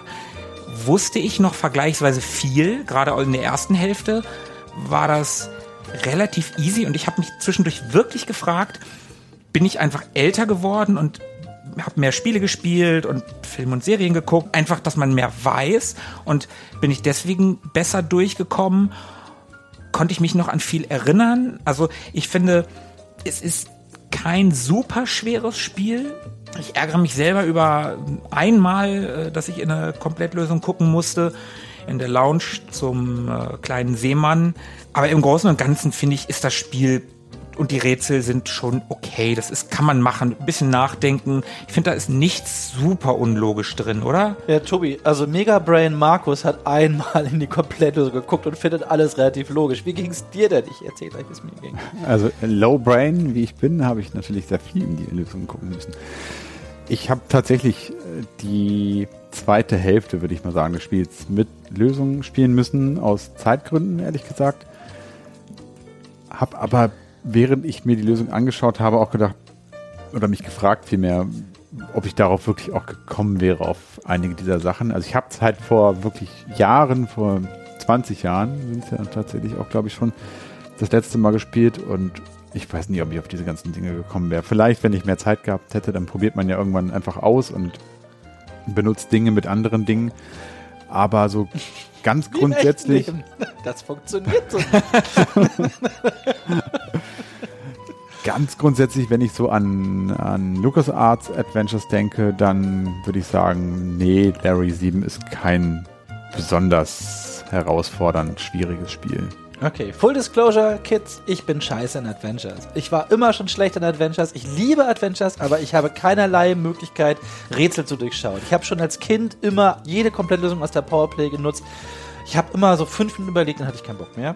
Und das war mir dann zu anstrengend. Und bei Larry 7 ging es mir, ja, ich habe es auch gespielt damals, ich habe es aber auch damals nicht durchgespielt. Und ich hatte bei vielen Rätseln hatte ich schon so die Idee, was die Lösung sein könnte, aber mir hat immer irgendwie ein Gegenstand gefehlt oder eine Kombination. Boah, ja, und so ganz so ein paar Sachen, so wie ich Victoria Principles scharf bekomme, da wäre ich nicht drauf gekommen, ganz ehrlich. Und da gab es so ein paar Dinge, ich glaube, die ganze Geschichte mit dem Bowling war. Uff. Aber es gibt immer Hinweise, zum Beispiel, wenn du zum Crabs-Tisch kommst, dann sagt, während die ganzen Bonds, die um diesen Tisch herum stehen und Crabs spielen und alle gleichzeitig sagen, Wodka Martini geschüttelt, nicht gerührt, sagt einer, ich hätte gern diesen Bohnendip. Ja, ja, ja. Und das andere Ding beim Bowling zum Beispiel, wenn du die Bowlingkugel nimmst, sagt der Erzähler noch, die anderen Spieler reiben alle ihre Bowlingkugel ein. Ja, ich habe das nur gesehen, dass der Typ immer aus der Badehose sein Tuch Ja. zieht im Hintergrund umrubbelt. Ja, genau. Ja, ich habe aber ganz lange auch gar nicht, ich war öfters bei dem, bis ich kapiert habe, dass ich meine Karte in das Wahllos reinstecken muss. Da habe ich recht. also, wann kommt denn die Kugel? Muss, muss ich irgendwas machen wohl, was ich noch nicht geschafft habe. Nee, aber was mich zum Beispiel in den Wahnsinn getrieben hat, war Exquisites Versteck ausfindig machen. Ja, Weil, ja, ey, ganz ja, ehrlich, ja. Rätsel, wo ich mit irgendeiner Person reden muss, dann muss ich in den Raum gehen, dann muss ich was entdecken und was falsch machen, dann muss ich wieder der Person, zu der Person gehen, dann muss ich nochmal in den Raum gehen und dann muss ich nochmal zu der Person gehen, mit der reden, um dann unten dieses, Alter, nee, ganz ehrlich, also das sind auch so, ich, ich denke auch an sowas nicht, ich denke nicht, oh ja, ich muss bestimmt fünfmal mit dieser Person reden, damit ich äh, das Rätsel da unten löse. Und ich hatte oft das Problem, dass ich gar nicht wusste, wohin. So, ich hatte so ein paar Gegenstände und ich stand oft so in der Gegend rum, hab dann Dildos gefunden und äh, wusste aber nicht so recht, wohin mit mir. Aber äh, wie gesagt, Kinders, ich habe schon gesagt, ich bin Adventure dumm und ich bin auch jemand, ich bin auch alt, ich habe keine Zeit mehr. Ja? Ich muss ja irgendwann auch meine ganzen indischen Filme gucken, ist lang. Und da habe ich dann doch ganz gerne zur Komplettlösung gegriffen. Aber wie gesagt, das macht ja meine Adventure-Erfahrung seit Kindesbeinen aus und ich mag sie ja trotzdem gern. Von daher ist das für mich schon okay. Aber ich fand's schwer. Ja, was ich ganz cool fand, hier ist man eben ausschließlich an einem Schauplatz, nämlich dem Kreuzfahrtschiff, der PMS Bouncy. Und man hat eben nicht das Gefühl so von einer freien Spielwelt, sondern eben von einzelnen gekapselten Orten. Wir haben gerade das Casino erwähnt, wir haben die Küche erwähnt, den großen Ballsaal und die Decks, die es da so gibt. Und genau dadurch gibt einem das Spiel auch so ein bisschen Sicherheit, fand ich beim Spielen, weil man irgendwie weiß, okay, diese Orte werden irgendwie relevant sein. Man hat schon das Gefühl, okay, an jedem Ort scheint es hier irgendwas zu tun zu geben. Und der Ausgangspunkt des Geschehens, die haben wir ja auch gerade schon erwähnt, ist die große zentrale Lounge, an der der besagte Purser sitzt. Das ist die Rezeption und da gibt es einen Pianisten, der spielt die ganze Zeit so ein Oder ein Huhn. Oder ein Huhn. oder ja, ein richtig. stimmt, natürlich, was auch sonst. Der spielt eine ganz, ganz äh, großartigen, ähm, ja, so einen jazzigen Loop, der überhaupt nicht nervt. Vielleicht sind wir mal kurz ruhig. Ich meine, das läuft doch eh die ganze Zeit im Hintergrund.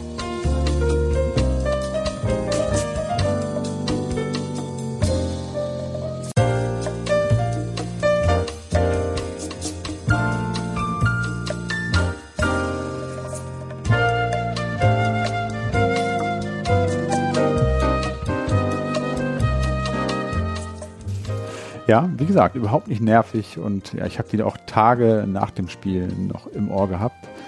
Was auch noch auffällt, wenn man sich die PMS Bouncy etwas genauer betrachtet, das ganze Schiff besteht eigentlich nur aus Phallus-Symbolen und äh, leicht äh, unverhohlenen oder verhohlenen Brüsten, die überall prangen. Und ich finde es total schön, wenn ich vorhin aufgefallen, wir, wir schmeißen ein paar Ideen zusammen, bevor wir den Cast angehen. Und ich habe das Spiel gestartet und sehe den ersten Bildschirm, den man, man befindet sich in dieser Lounge auf der PMS Bouncy.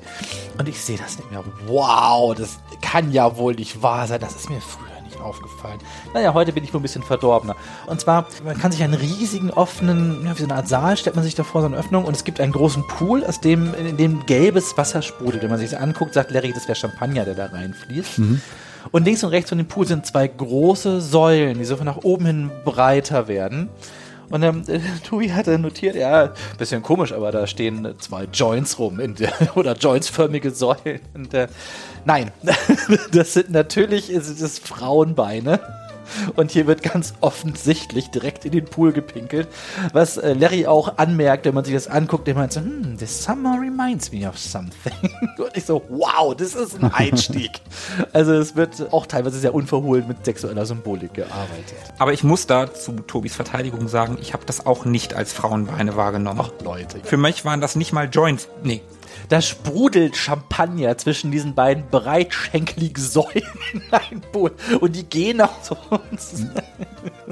Zumindest diese Lounge ist eigentlich auch mein Lieblingsort auf dem Schiff. Der ist wirklich sehr, sehr hübsch und liebevoll gezeichnet und da läuft diese Lounge-Musik, die wir gerade gehört haben und man wird so richtig eingelullt in so eine mellow 70er Jahre Kreuzfahrt-Ästhetik. Das ist schon sehr, sehr nett gemacht irgendwie. Und da ist nun eben auch die Rezeption und an der Rezeption sitzt der schon jetzt ein paar Mal erwähnte Purser. Peter Purser, der Rezeptionist. Und das ist so ein Schnösel und der hat eine unübersehbare Vorliebe fürs eigene Geschlecht. die man hören kann, auf jeden Ich Fall. wollte gerade sagen, eher unüberhörbar. Ja, der ist halt unüberhörbar, ja. stockschwul und Verschwörungstheoretiker. Er ist, er ist ein komischer Vogel, der ist sehr pflichtbewusst und der hindert uns auch gerne an Dingen, die wir gerne anstellen würden, zum Beispiel mit seinem Telefon. Und Gott sei Dank hängt da aber noch ein anderes Telefon, ein öffentliches in Ah, der ja, Lobby, ja. direkt gegenüber von diesem Desk. Und mit dem kann man den Purser anrufen und äh, auch wirklich so richtig offiziell, es gibt einen Befehl dann aus diesem Kontextmenü mit einem Telefonstreich. genau, den kann man pranken. Und den kann man auch relativ oft pranken. Du kriegst jedes Mal einen Punkt dafür. Wir haben noch gar nicht erwähnt, bei Larry werden Punkte gezählt. Es gibt 1000 Punkte zu erreichen und für jeden, ich glaube, acht Prank-Anrufe kann Larry tätigen, bis es sich wiederholt, gibt es einen Punkt. Ah, okay. Entschuldigung, ich habe hier gerade das Bild aufgerufen Ja. von dieser Lobby. Ja. Und ich sehe da immer noch keine Frauenbeine. Selbst wenn ich es weiß, sehe ich da keine Frauenbeine. ja, doch. Kann Das schon ist sein. super eindeutig. Nein, also da, find ich das ist so, komm, die steht so da und pisst. das ist ganz eindeutig. Nein. Ich sehe Liebe keine. Zuhörer, das liebe Zuhörer, wir werden in den Shownotes eine, äh, ein Bild verlinken in der Google Bildersuche und dann könnt ihr euch das anschauen und uns gerne sagen, an was euch denn diese Dinger erinnern. Mein Lieblingsprank eigentlich, Larry wählt die Nummer des Pursers, er meldet sich mit. Hier, Purser. Hallo, können Sie jemanden für mich ausrufen lassen? Natürlich. Welchen Teilnehmer? Fräulein Möbse fassen.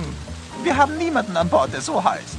Vorname Anne. Also das Geile sind ja gar nicht die Pranks, sondern wie der Purser darauf reagiert, weil er nämlich während Larry noch sagt, Möpse fassen, der Purser sofort sagt, wir haben niemanden dieses Namens an Bord und auflegt und dann sagt Larry, Vorname Anne.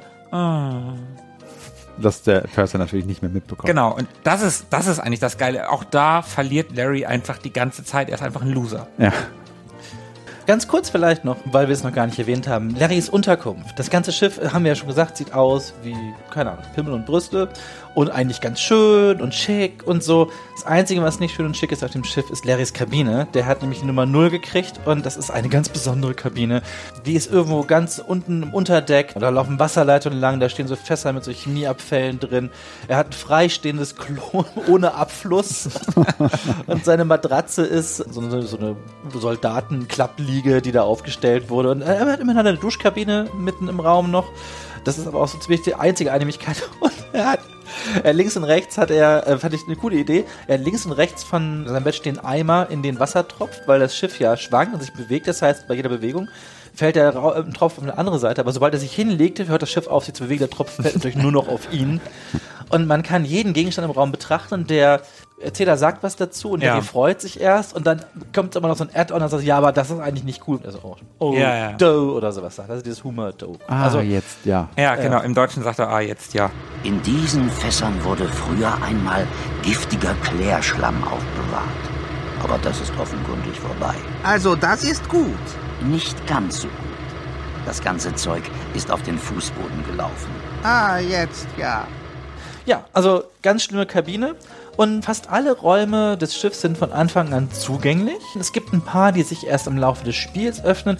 Ich glaube, wenn man zum Beispiel seine, seine Karte abholt mit den Spielen drauf, dann kriegt man Zugang zu den Räumen, in denen die Spiele stattfinden. Da gibt es ein paar Sonderräume, die konnte man vorher nicht betreten. Und äh, ich, nach einigen Gesprächen erscheinen, glaube ich, auch nochmal unten neue Räume oder Ja. jedenfalls mindestens einer. Drei Lagerräume gibt es da unten. Einer übrigens sieht aus wie der Lagerraum, in dem die Bundeslade am Ende von äh, Jäger des verlorenen Schatzes gelagert wird. Also eindeutig eine Referenz an Indie in dem Fall. Ja, total cool. Und witzigerweise auch an die Scheibenwelt, weil dort ein Orang-Utan arbeitet, der der gleiche Typ ist, der also in, in, bei, in, in der Scheibenwelt arbeitet, in der unsichtbaren Universität, in der Bibliothek.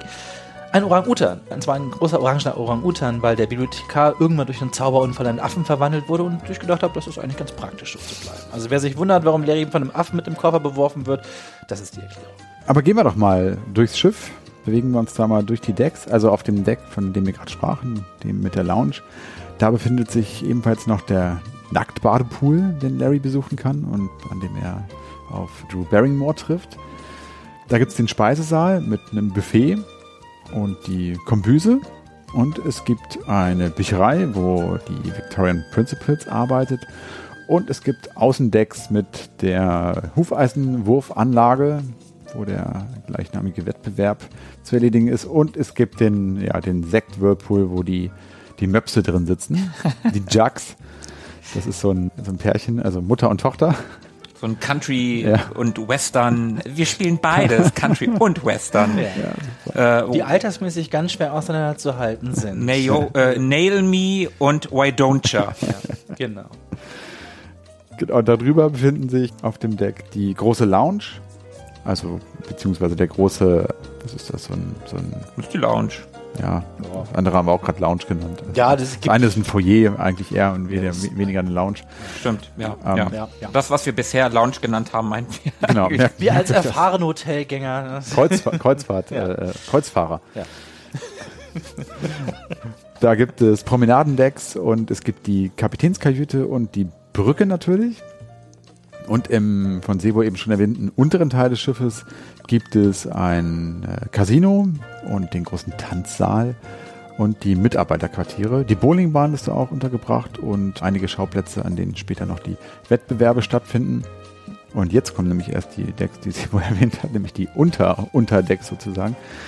Da befinden sich dann die Lagerräume, die Kabinen und der Maschinenraum, wo dann auch die, ja, die Null von Larrys Quartier untergebracht ist. Wo wir dabei sind, übers Schiff zu gehen und uns alles anzugucken, bietet uns Larry 7 auch die fantastische Möglichkeit, naja, heute nicht mehr, wenn ihr es bei GOG oder sowas holt, aber damals, als wir es gespielt haben, hatten wir die fantastische Möglichkeit, das nicht nur zu sehen und zu hören, wir konnten es auch riechen.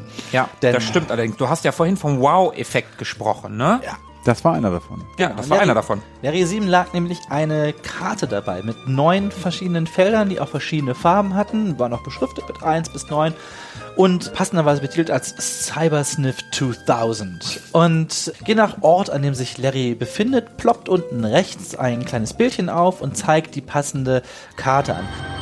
Cybersniff 2000. Dann kann man genüsslich an dieser Stelle der Karte reiben und erlebt die Gerüche, die Larry auch gerade erlebt. Und ja, dazu gab es auch eine ganz schöne Geschichte. L.O. musste dieses Ding nämlich ja irgendwie organisieren und er meinte, es war erstmal gar nicht so einfach rauszufinden, wer sowas herstellt. Und dann haben sie eine Firma gefunden, diese Geruchskarten. Ähm, ich weiß gar nicht, ob ihr sowas kennt, aber man reibt so ein bisschen mit einem Daumen da an der Karte rubbelt, das fällt so leicht frei und dann steigt dem ein mehr oder weniger angenehmer Duft. Und meinte, sie haben dann bei der Firma angerufen und kamen sich so ein bisschen komisch vor, weil normalerweise haben sie gedacht, ja, da rufen wahrscheinlich eher so äh, normale Firmen und haben normale Anfragen. Und jetzt rufen da zwei so bekloppte Programmierer an und fragen, ob sie einen guten Furzgeduft auf Lager haben. und es war ihnen auch mehr oder weniger peinlich. Das war ein Hersteller für Micro-Encapsuled Odors. Oder Odors? Odors, sorry, genau.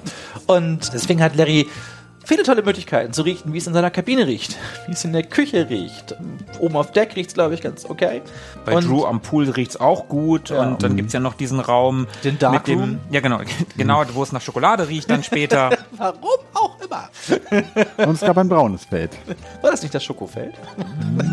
Ich glaube, ich es glaube, das auch war das Poopfeld, ehrlich gesagt. Ich weiß auch nicht mehr ganz genau. Auf jeden Fall cool, dass das dabei war.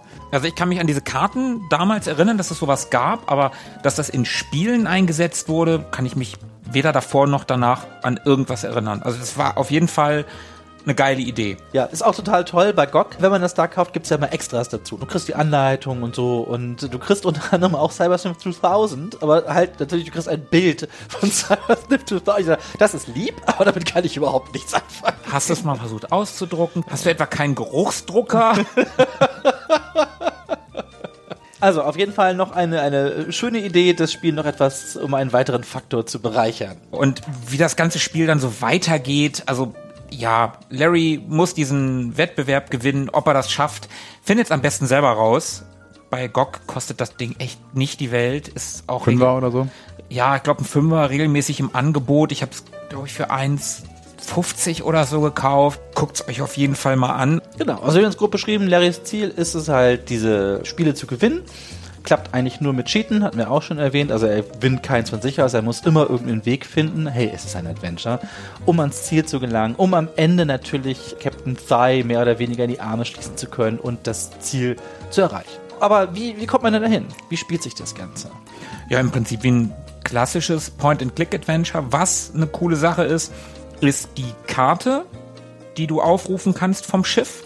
Also dass wenn du unten gerade in einem der äh, Lagerräume bist und du willst ganz nach oben in die Lounge zum kleinen Seemann, dann musst du nicht durchs ganze Schiff latschen und dann rufst du einmal die Karte auf, klickst auf die Lounge und dann bist du direkt da. Das finde ich eine sehr schöne und zeitsparende Sache. Hm, Ja. Das war Al auch ganz wichtig, als er das Spiel designt hat. Das stand auch im Designdokument schon drin. Geplant waren eigentlich so ganz kurze Ladeanimationen, so zwei Sekunden, wo man noch eine Animation sieht, während der Raum gewechselt wird. Das gibt es aber noch mal gar nicht mehr. Das wird ja auch relativ schnell gewechselt. Was ich ein bisschen schade fand, ich dachte, das ist ja ganz nett, aber ich hätte mir noch gewünscht, so eine Funktion, wenn ich doppelklicke, dass Larry quasi dahin zoomt, wenn ich mich durch einen Raum bewege, weil wenn ich zum Beispiel von äh, vom Essenssaal wieder rübergehe in die äh, Lobby oder sowas, dann muss ich halt immer warten, bis Larry den Raum einmal verlassen hat. Aber du kannst einstellen, wie schnell er geht. das stimmt. Das erste Adventure, bei dem ich mich erinnern kann, dass das gemacht hat, war The Dick. Ach, das ist noch. Ich dachte, das hätte schon etwas früher. Ich dachte, es wäre schon mal alten Adventures auch schon gewesen. Also das ist das erste, bei, bei dem ich mich bewusst daran erinnern kann, dass du ans Ende, an den Ausgang quasi geklickt hast und dann ist er sofort da gewesen und im nächsten Raum. Hat mich jetzt weiter gar nicht gestört. Also ich fand das schon cool, dass dieses Zurücklegen der Wege in Echtzeit. Ja, ich habe, ich hab ja wie gesagt gab. wenig Zeit. Ich muss meine ewig langen indischen Filme gucken und da will ich möglichst schnell und Okay, effizient ja, für vielbeschäftigte. Menschen ist es ein schwierige, schwieriger Faktor, das stimmt. Ja, hier noch ganz kurz eingeschoben vielleicht. Allo hat sich auch aktiv für diese Schiffswelt entschieden, weil sie ihm die Möglichkeit gegeben hat, möglichst viele Frauen möglichst leicht bekleidet an möglichst exotischen Orten zu zeigen. Also Sehr plausibel. Pool, Nacktpool. Gibt's noch einen Pool? Ist ja jetzt nicht, also Pool ist ja jetzt nicht so super exotisch. ja, aber da hat man halt wenig an. Habt ihr eigentlich gesehen, dass in dem Pool unten, am Nacktpool, dass da die Truppe aus den Archie-Comics Wasservolleyball spielt? Hätte ich jetzt nicht erkannt. Mit Archie hatte ich nie Kontakt.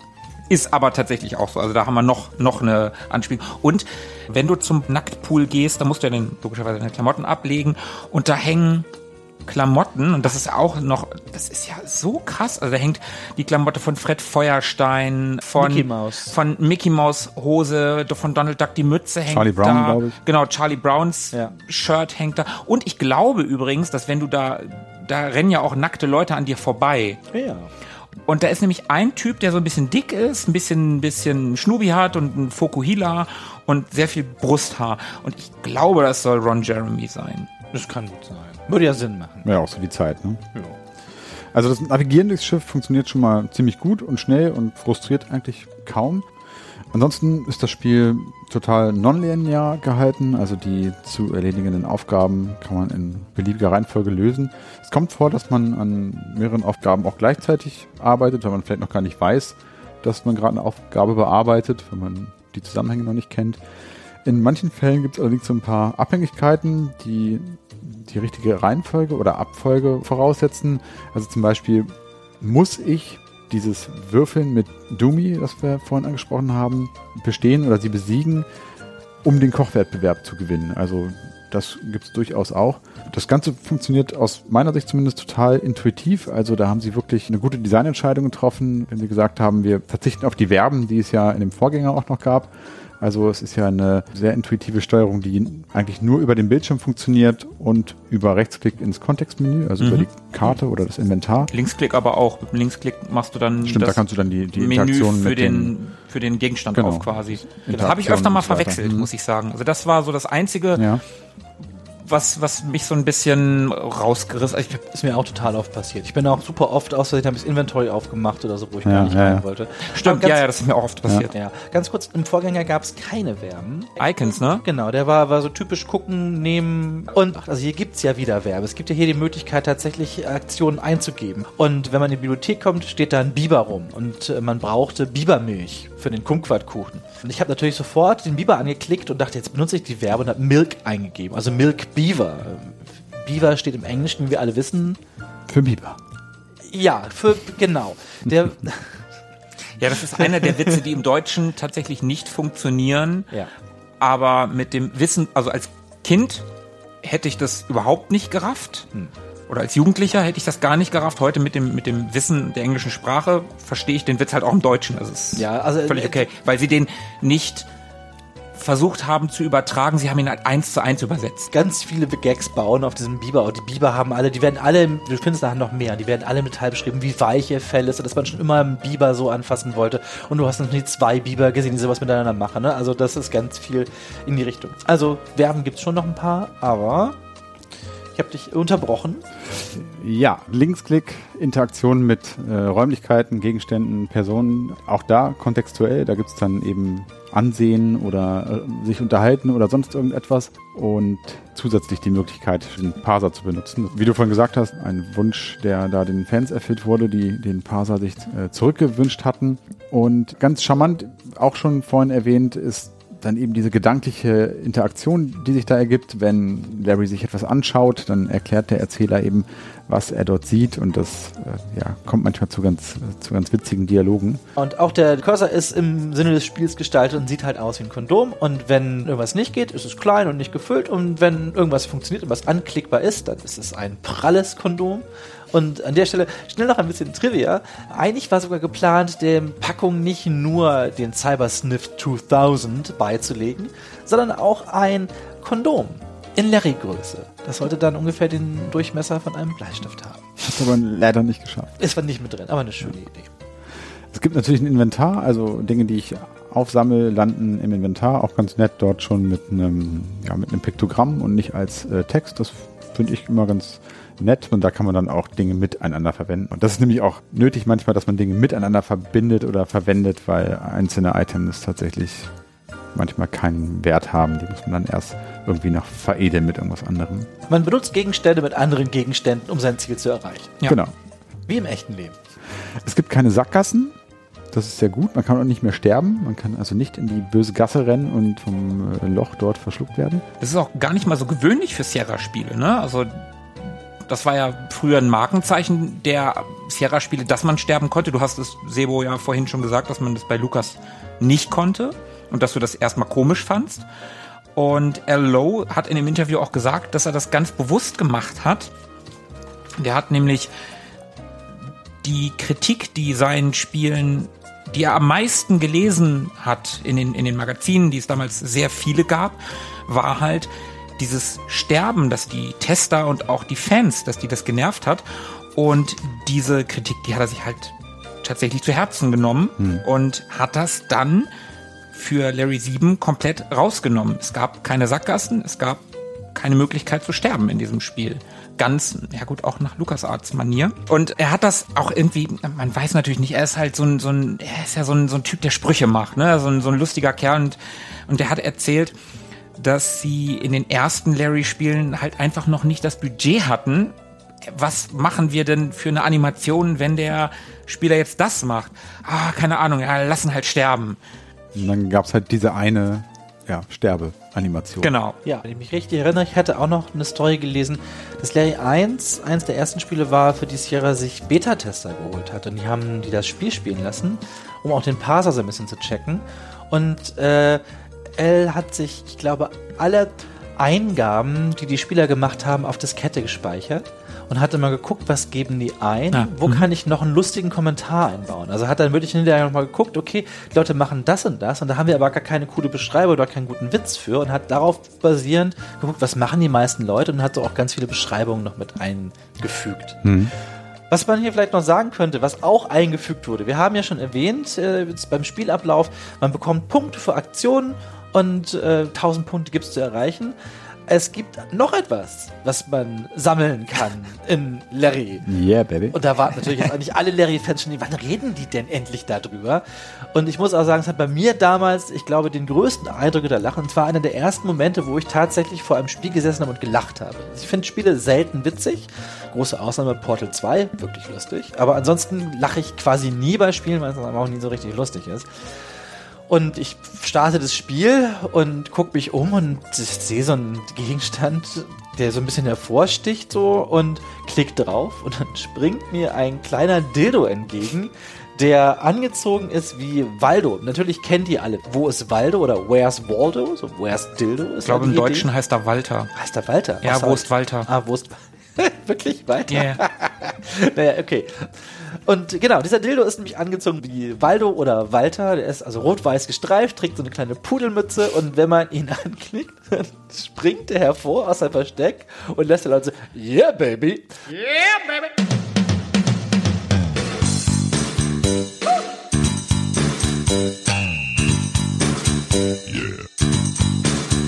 Und tanzt davon über den Bildschirm. Und ich saß, ich konnte es nicht glauben. Ich habe wirklich, ich habe so gelacht, das kann doch nicht wahr sein. Ich habe wirklich und dieses Yeah Baby und der Dildo, das ist mir, das hat sich mir eingebrannt. Ja, das stimmt, Das, das ist bei hat's mir auf so jeden Fall, ja. die Erinnerung. Und ähm, nicht nur, dass das schon super ist, jetzt kann man 32 von den lustigen Freunden finden, wenn man aufmerksam ist. Ich habe leider nur 29 gefunden, weil ich Ich hatte 30. da gibt es eine total schöne Geschichte dazu, weil die fand ich super, wie überhaupt der, der Dildo ins Spiel gekommen ist. Und zwar waren die beim Bugfixen am Ende, haben geguckt, was ist verbuggt und da war wohl relativ wenig tatsächlich verbuggt. Und immer wenn sie ein bisschen Luft hatten zwischendurch und gewartet haben, dass wieder was reinkommt, was sie bearbeiten müssen, haben sie einen von den Dildos eingebaut. Und so sind nach und nach 32 Stück im Spiel gelandet. Und das ganze Ding ist entstanden. Die haben sich immer öfter getroffen zusammen ein bisschen Brainstorming gemacht und hatten dadurch auch ihre Artists, die die Cartoon-Grafik gemacht haben. Und der eine hat immer so Doodles gemalt und eine davon war halt so eine Salami, die aussah wo, wie Waldo. Und daraus wurde dann der Dildo. Und noch viel schöner ist aber, wo dieses Yeah Baby herkommt. Die ganze Mannschaft ist nämlich immer total gerne zu so einem Barbecue-Restaurant um die Ecke gegangen. Und der Besitzer des Restaurants hatte oft mal eine kleine Macke jedenfalls, hat er seine spezielle Hot Sauce am Start gehabt. Und das war tatsächlich, ich, ich wusste nicht, dass das geht, dass man das darf, aber er lief halt Amerika, Leute, ne? Und er lief halt rum mit so einer kleinen Soßenschale und in der hatte er ungelogen wohl Batteriesäure drin. Und er kam halt immer an und man musste das probieren und er hatte dann so einen Zahnstocher dabei, hat ihn dann da die kleine Spitze rein und ging dann mit der Spitze auf die Zunge der Leute. Und die haben natürlich geschrien, weil das wohl, ich weiß nicht, unangenehm, schreckliche, beides auf einmal, eine schlimme Erfahrung offenbar. Und immer, wenn er sie gefoppt hat, stand er halt daneben, hat gelacht, hat, yeah, baby, gerufen. Und das haben sie natürlich übernommen und deswegen ruft der Dildo, yeah, baby, wenn wir ihn sehen. Und ich glaube, sie haben extra einen Mitarbeiter gesucht, der dieses Yeah Baby des Restaurantbesitzers gut nachmachen konnte. War der Mark Seibert, glaube ich. Ach, das ist, ja, okay. Das war, okay, der Mark Seibert war der Producer des Spiels Ja. und äh, genau, hat das Yeah Baby beigesteuert und ich glaube auch den Kongo-Sound. Ja. Du warst gerade bei Ästhetik, ne? Also quasi bei Ästhetik. Äh, ja, du warst gerade bei der Optik der Dildos. Wie sieht denn das Spiel aus? Wir haben ja schon so hier und da ein paar Dinge einfließen lassen, wie das Spiel so ausschaut. Vielleicht kann man einmal kurz noch anführen, und das ist relativ auffällig, auch im Vergleich zum Vorgänger. Das Spiel spielt sich im Fullscreen, das ist eine Neuerung tatsächlich. Der gesamte Screen wird hier fürs Spielgeschehen genutzt. Es gibt also keine störenden Elemente, Steuerungselemente, wie vielleicht noch Symbole, die zur Steuerung benutzt werden oder ein Inventar oder ähnliches, äh, sondern man hat einfach den, die gesamte Spielfläche. Das macht es gleichzeitig auch nochmal so ein bisschen immersiver. Man ist wirklich noch mehr im Spiel drin, wird nicht rausgerissen durch irgendetwas. Lediglich diese, sie wurde das, glaube ich, von Windows 95-artig genannt, dieses Spielmenü, wo sich so Servicefunktionen hinter verstecken, die sind aber auch erstmal nicht zu sehen. Die havern dann so auf, wenn man am oberen Bildschirmrand äh, lang fährt. Ansonsten ist Larry ein sehr visuelles Spiel, das sich auch gestalterisch so ein bisschen abhebt von dem, was man bis dahin so aus Adventures kannte. Also man greift hier so diesen Disney-esken Cartoon-Grafikstil auf. War ja nun kein frühes Spiel, das das gemacht hat. Ne? Also wenn wir an Dot denken, also Day of the Tentacle hat das vorher gemacht und Sam Max hat das vorher gemacht und Vollgas hat das vorher gemacht. Also Larry baut darauf auf, was die anderen Spiele vorbereitet haben. Zumindest fühlte sich Low hier inspiriert von den ja, in der Zeit ja ziemlich allgegenwärtigen Disney-Produktionen. Im gleichen Jahr war der Glöckner von Notre Dame zum Beispiel rausgekommen. Ganz kurz, wenn wir bei der Bedienung sind und den Menüs, es gibt auch einige Schalter oben, mit denen man Regelungen einstellen kann. Einige Schalter, mit man Regelungen einstellen kann. Hm, ich möchte gerne meine Regelungen verstellen. Auf jeden Fall gibt es auch dort die Option, den Naughty-Grad des Spiels einzustellen. Also Schmuddel, filthy- der genau, Schmuddelmodus. genau, wie filthy es sein soll.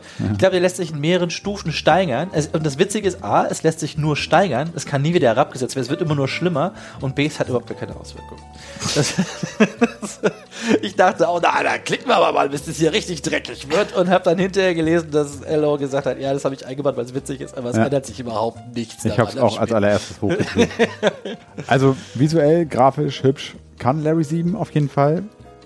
Zweite wichtige Geschichte ist auf jeden Fall der Sound, haben wir auch kurz schon mal angesprochen. Also komplette Sprachausgabe, die auch wirklich, ich habe die deutsche Version gespielt, sehr, sehr gut vertont ist und gut besetzt mit wirklich guten Sprechern. Das macht echt Spaß. Also ich glaube, das, was man sieht, wäre nur halb so lustig, wenn da nicht die entsprechende äh, akustische Komponente noch dabei wäre. War aber L auch ganz wichtig, dass da die richtigen Sprecher am Start sind. Ich habe ja dieses Design-Dokument gelesen und da waren Anmerkungen zu jedem Charakter und wirklich bei jedem stand dabei, was für eine Stimme sollte der haben. Ne? Also wie, wie anrüchig Ja. oder verführerisch. Man Hat auch direkt schon Vorschläge gemacht, der und der Sprecher würde vielleicht passen. Also da war- hat er ganz großen Wert drauf gelegt.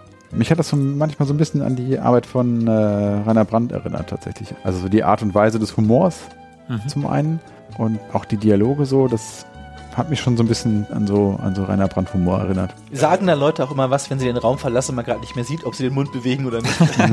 Da würde mich tatsächlich interessieren, wie sehr haben die deutschen, das deutsche Synchrostudio oder der, der, der deutsche Vertrieb, wer auch immer, dann haben die auch dieses Designdokument gehabt oder haben die einfach die englische Fassung gehabt, haben sich daran orientiert.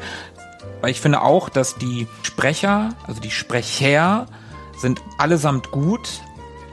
Vor allen Dingen Larry und der Erzähler sind beide wirklich richtig, richtig gut. Der Erzähler ist so richtig herrlich suffisant und Larry ist halt einfach ein Loser und es passt einfach. Das ist ganz, ganz toll. Ist auch ein professioneller Sprecher übrigens. Der ist äh, Schauspieler aus einem Theaterensemble aus äh, Baden-Baden. Bert Wesselmann heißt der. Auch so in Tatortproduktionen zu sehen gewesen. Also der wusste schon, glaube ich, ganz genau, was er ich, machen muss. Ich finde auch, dass man das hört. Also gerade wenn, wenn man Day of the Tentacle habe ich schon erwähnt, das klingt bei weitem nicht so professionell. Das, das hier klingt definitiv besser. Ich finde aber auch, dass der Großteil des weiblichen Castes in der deutschen Variante, die klingen nicht alle so richtig gut. Also ich finde, dass äh, Jamie Lee Coitus, also die Französin mit dem, mit dem Modelabel, die klingt schon ganz cool, die macht das gut. Ja. Drew, die ist auch okay. Ah, Victoria ist ein bisschen übertrieben und mm, ich, ich finde ich nicht alle gut. Ja. Kann man kritisieren, aber Larry und der, und der Erzähler lasse ich nichts drauf kommen. Das ist einfach ganz, ganz stark, was die beiden da machen. Ja, die sind auch memorabel. Ne? Man hat die noch im Ohr. Ich habe zum Beispiel die Stimmen der Frauen schon gar nicht mehr so im Ohr. Das passt irgendwie, aber auch so ein bisschen austauschbar. Ansonsten hören sich aber auch die anderen Rollen tatsächlich ganz gut an und sind gut auf die Charaktere abgestimmt. Super übrigens auch der Sprecher der Schiffsdurchsagen. Den haben wir vorhin schon mal so kurz am Rande erwähnt. Der männliche Sprecher. Ja, genau, der männliche Sprecher, der so in unregelmäßigen Abständen über die Schiffslautsprecher so Durchsagen macht. Und das sind manchmal ja, so alberne Gags, die sich ans Personal richten. Achtung bitte, eine Durchsage. Antje hat soeben den Strip-Twist-Wettbewerb nach Punkten gewonnen. So wirklicher Quatsch, aber der irgendwie ganz witzig ist. Ich habe hier sogar noch, das, das war echt von Anfang an schon eingeplant. L hat ja extra gesagt, Voice-Over mit den Schiffssagen wären Easy Gags. Also das finde ich total cool. Also die nehmen auch manchmal Bezug auf das, was Larry gerade tut oder gerade getan hat. Also zum Beispiel, wenn er gerade einen Wettbewerb gewonnen hat, dann informiert der äh, Schiffssprecher nochmal den Rest der Passagiere darüber, was Larry da gerade Geiles gemacht hat. Und das ist ganz witzig und bringt nochmal so eine, so eine Ebene mit ins Spiel, bei der man irgendwie das Gefühl hat, so live dabei zu sein, weil die auch so unregelmäßig kommen. Larry kommentiert das ja auch zwischendurch, ne? Wenn, wenn da irgendwie kommt, ja, hier, ich weiß nicht mehr den Namen, Anna hat gerade das Nacktsackhüpfen gewonnen und dann, ach Mensch, da habe ich aber was verpasst. Also, Ja. ja. das, das ist halt ganz geil. Also, er kommentiert die, die Sachen auch, er ist, er ist halt tatsächlich live dabei. Ja, ich hatte das Gefühl auch, es ist wie, wie als wenn so eine Radiodurchsage zwischendurch mal kommt oder die Verkehrsnachrichten oder sowas, finde ich irgendwie ganz witzig. Einige Stimmen sind ein bisschen überzeichnet. Da kann man zum Beispiel sich ein bisschen dran stören. Am Beispiel von Wang, das ist der Chinese, den Larry da am Buffet trifft. Und der dort das Tranferkel serviert. Und der ja, spricht mit so einer politisch nicht ganz korrekten Klischee-chinesischen Aussprache und verwechselt da halt das R mit dem L. Naja, aber das gibt dann noch so einen ganz netten Twist, weil er den Sprachfehler auch tatsächlich anspricht und das Ganze auflöst und äh, erklärt, dass er das nur für die Passagiere an Bord imitiert und dass er natürlich eigentlich in Wien studiert hat, wo auch sonst. Ja, Im Original kommt er aus Irland. Ah, okay. Ja, er hat dann halt keinen Akzent mehr, aber einen Dialekt. Ne? Also der Wiener Schmäh kommt da noch Ja, so ein genau. bisschen durch. Das ist ganz, ganz geil. Ja, und das sind diese kleinen, teils flachen, aber irgendwie immer mit Augenzwinkern versehenen Gags, so die halt für LO auch total typisch sind und die finde ich eigentlich, obwohl ich das Original jetzt nicht gespielt habe, aber ich glaube, die in der Übersetzung eigentlich immer noch ganz gut funktionieren. Was wir vielleicht noch mal ganz kurz erwähnen könnten, zur Musik hast du dich ja schon geäußert, ziemlich gelungen. Also wirklich, was, was heißt mal kurz, das müssen wir erwähnen. Also die Musik ist fantastisch. Ja. Das ist einer der Punkte des Spiels, finde ich. Ja, okay, ich fand sie so egal, nett. Echt? Ja. Nein, die Musik ist großartig. Na gut. Auf jeden Fall haben sie sich richtig Mühe damit gegeben. Und zwar hat, äh, wir wissen ja schon, Al ist Saxophonist und hat auch Teile des Soundtracks mit äh, eingespielt, aber hat sich auch diesmal ein professionelles Orchester in Hollywood organisiert und sind extra in ein Studio gefahren, um dort die Stücke einzuspielen. Also ihm war das besonders wichtig und kommt gerade hier zur Geltung. Also er hat hier wirklich so das Maximum rausgeholt, was er rausholen konnte von der CD-Variante. Mit der Comic-Grafik, mit Comic-Animation, mit Musik, die professionell aufgenommen wurde und Sprachausgabe. So in Larry 6 gab es ja auch schon eine Sprachausgabe, eine Version, aber die Musik war halt noch MIDI oder halt Soundblaster gedudelt. Und hier hatte man halt richtige Musik dann schon mit. Und die Musik passt einfach auch. ne? Also egal, ob du jetzt im Hotel, im Casino, äh, wenn du in die Nähe dieser Bond-Typen am Krebs-Tisch kommst, dann mischt sich unter diese Casino-Musik so eine leichte Bond angehauchte Gitarre. Ja. Relativ eindeutig. Also Ja, leicht ist schon, ist schon sehr, sehr dominant. ähm. Ja, aber es ist halt nicht die, das ist ja nicht, nicht wirklich die Bond-Musik, aber sie, sie deutet das schon sehr stark an, dass es die Bond-Musik sein soll. Und solche Sachen, das machen die ganz toll. Ja. Und das Hauptthema, das Thema aus dem Foyer, vor allen Dingen, das, das sind, das sind zwei Dinger, die ich so gut finde. Ja, deswegen hatte ich einen dabei in unserer Themes-Folge. Stimmt.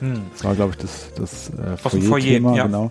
Also insgesamt total, also hochwertig produziert zum einen, super mellow, laid-back, äh, jazzy irgendwie und ich finde, es fängt sehr, sehr gut diesen Retro 70er Jahre Vibe so ein bisschen ein und dieses Hotel, Loveboat, Ja, Traumschiff-mäßige, Loveboat, ja.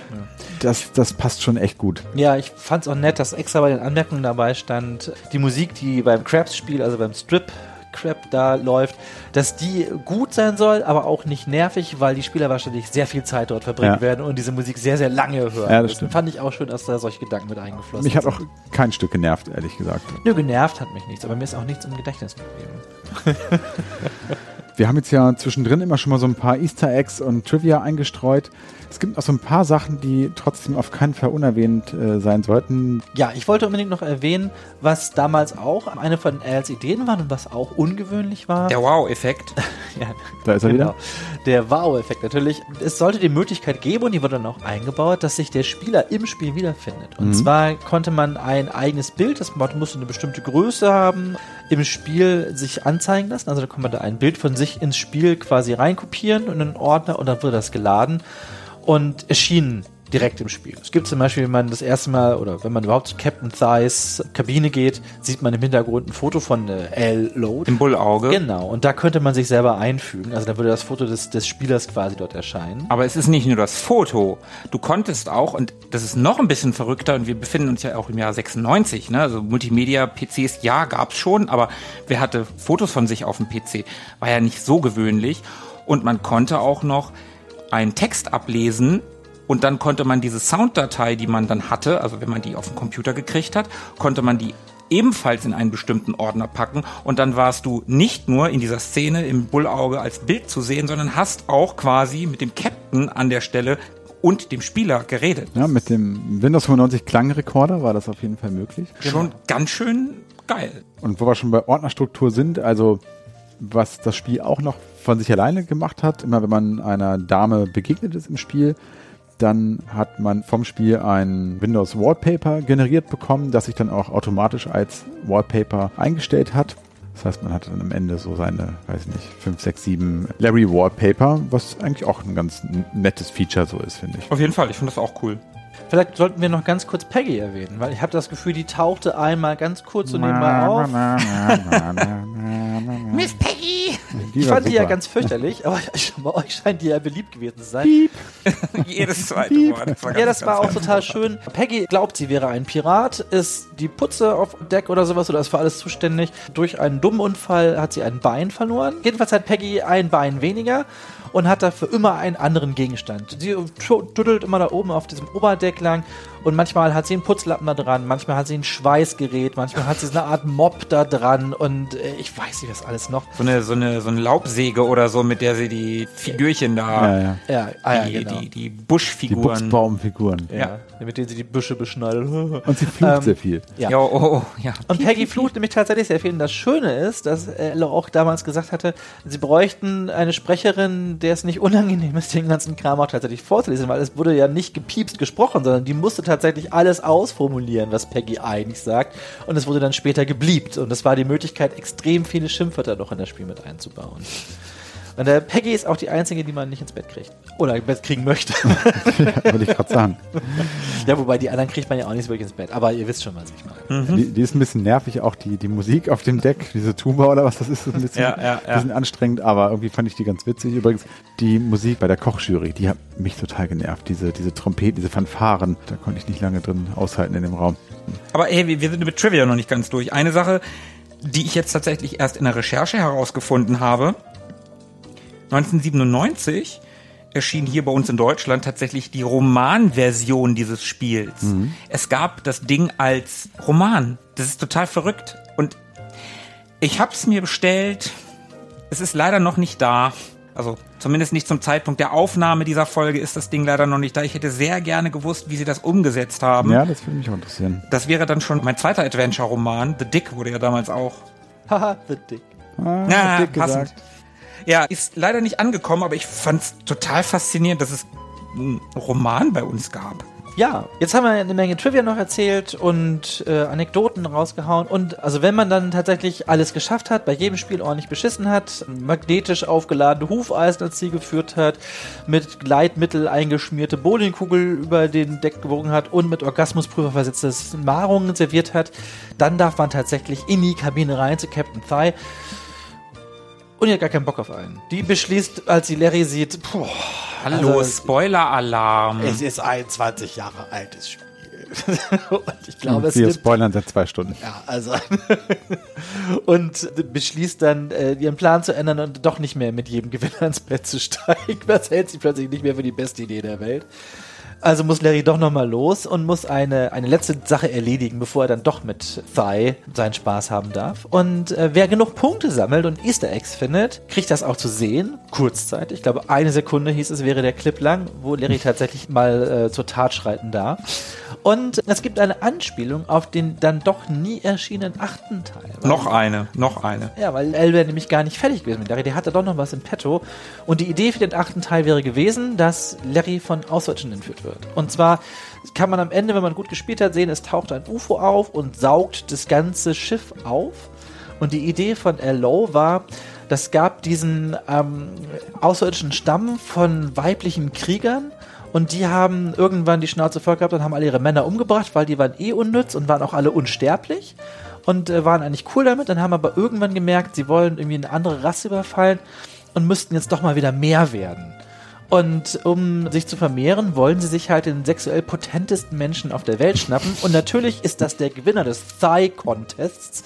Und ja. ähm, sind eigentlich furchtbar hässliche Ekelblock-Menschen, scannen aber Larry beim Reinkommen und Larry findet sich im Paradies wieder. Das ganze Raumschiff sieht aus wie eine 70er Jahre Disco mit überall Disco-Kugeln und diese ekligen Aliens tarnen sich halt als wunderschöne Frauen, die sich alle nur Larry hingeben wollen, um kleine außerirdische Invasoren zu zeugen. Mit Larry. Das war jedenfalls der Plan für den achten Teil. Story steht auch schon so ein bisschen und wäre eigentlich ein netter Abschluss gewesen. Wie sollte das Ding noch heißen? Larry enters Uranus. also Uranus. Ja, anderer Arbeitstitel, den ich gelesen habe, war Lust in Space, aber ja. Ja. Also äh, auf jeden Fall, ich glaube, das mit Uranus taucht sogar Ja, auf. ja, ja, genau. Im Abspann steht das mit dem, mit dem Uranus. Ja, genau. Ja, und genau auf den Titel wird ja auch Bezug genommen, als er versucht, diese unzugänglichen Decks zu erreichen. Ne, in der, Ja, nicht auf den. Titel, auf die Zahl Larry 8 halt. Ja. Also so endet Larrys letztes Abenteuer. Also Larrys letztes richtiges Abenteuer. Er ist ja nochmal wiedergekommen, aber darüber reden wir lieber nicht. Bevor wir euch jetzt verraten, ob wir es geschafft haben und wie es uns vor allem gefallen hat, kann man noch mal ganz kurz einen Blick auf die Kritik werfen, wie das Spiel so angekommen ist zu der Zeit. Also insgesamt wurde das Spiel bei Kritikern, aber vor allem auch bei Fans gut angenommen, gut bis sehr gut angenommen. Die angesprochenen Neuerungen, von denen wir erzählt hatten, Die waren lange erwartet und kamen dementsprechend gut an.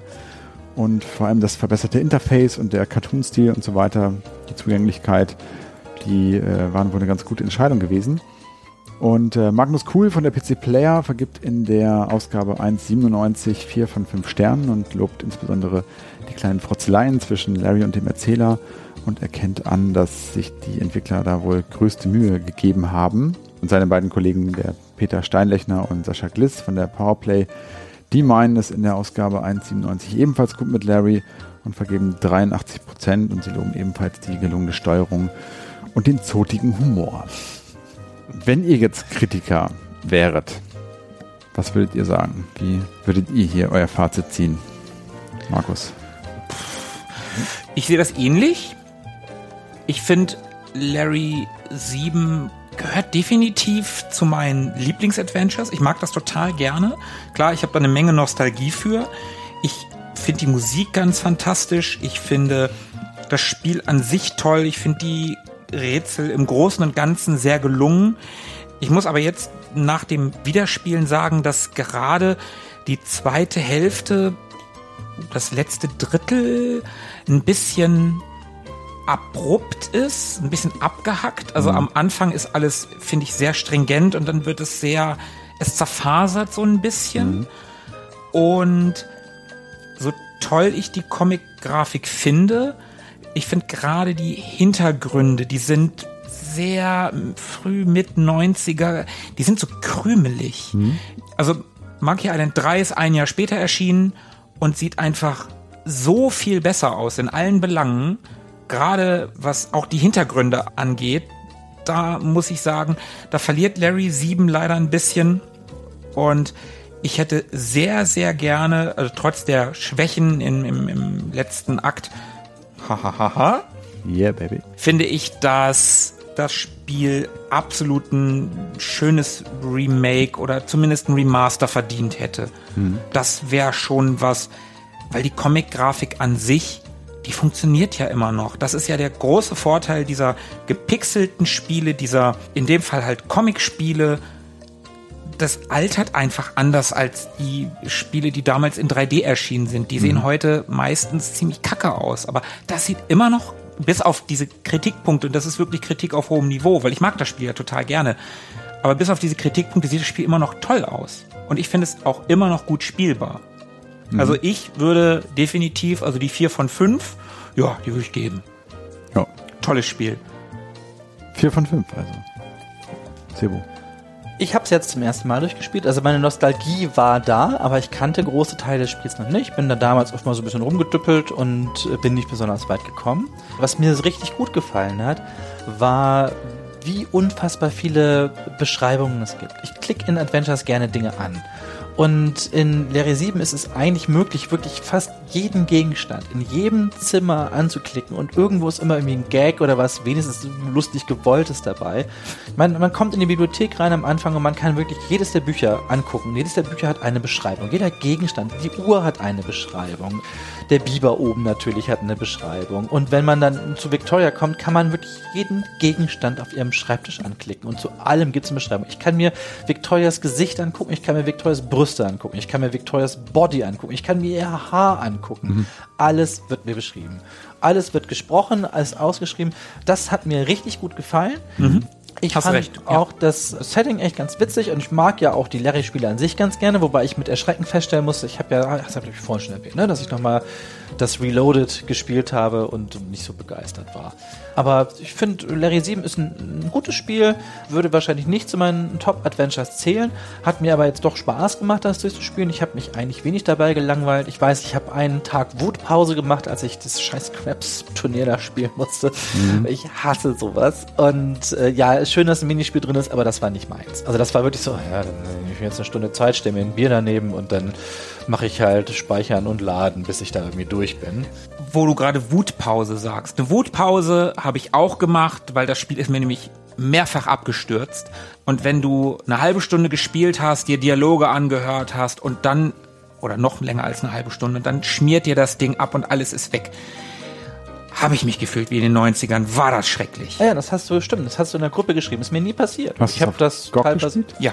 Ja, ich Ist auch. mir nie passiert. Nee, ist mir auch nicht passiert. Und ich habe das auch teilweise länger sein. Also ich habe auf jeden Fall länger sein. Ich habe teilweise zwei Stunden am Abend oder so. dran Ja, habe ich auch, habe ich auch, aber ähm, das ist mir ein paar Mal abgeschmiert, das Ding, und da habe ich mich echt geärgert. Okay, so jetzt muss ich meinen Faden wiederfinden. Grafisch gefällt es mir gut. Ich habe die Hintergründe gar nicht als matschig wahrgenommen oder krümelig oder so. Ich fand das sah immer noch ganz gut aus, gerade für die Zeit. So war das echt schick gemacht. Was mich eher ein bisschen gestört hat, waren die Zeichentrick-Animationen, die drin waren, weil man immer ganz stark gemerkt hat, wenn so ein, ein Zeichentrickfilm eingespielt wird. Mm, du hast ja, halt stimmt. Sequenzen, da wird dann wirklich wie eine Filmsequenz eingespielt. Gerade wenn Larry fertig mit Yumi ist, zum Beispiel kommt eine längere, oder wenn er zu Captain Thigh Aber die ist geil nach Dumi mit Inagara da wieder. ja, die ist nett. Aber man sieht einen Unterschied. Und es ist auch teilweise dann relativ hakelig animiert, wie das abläuft.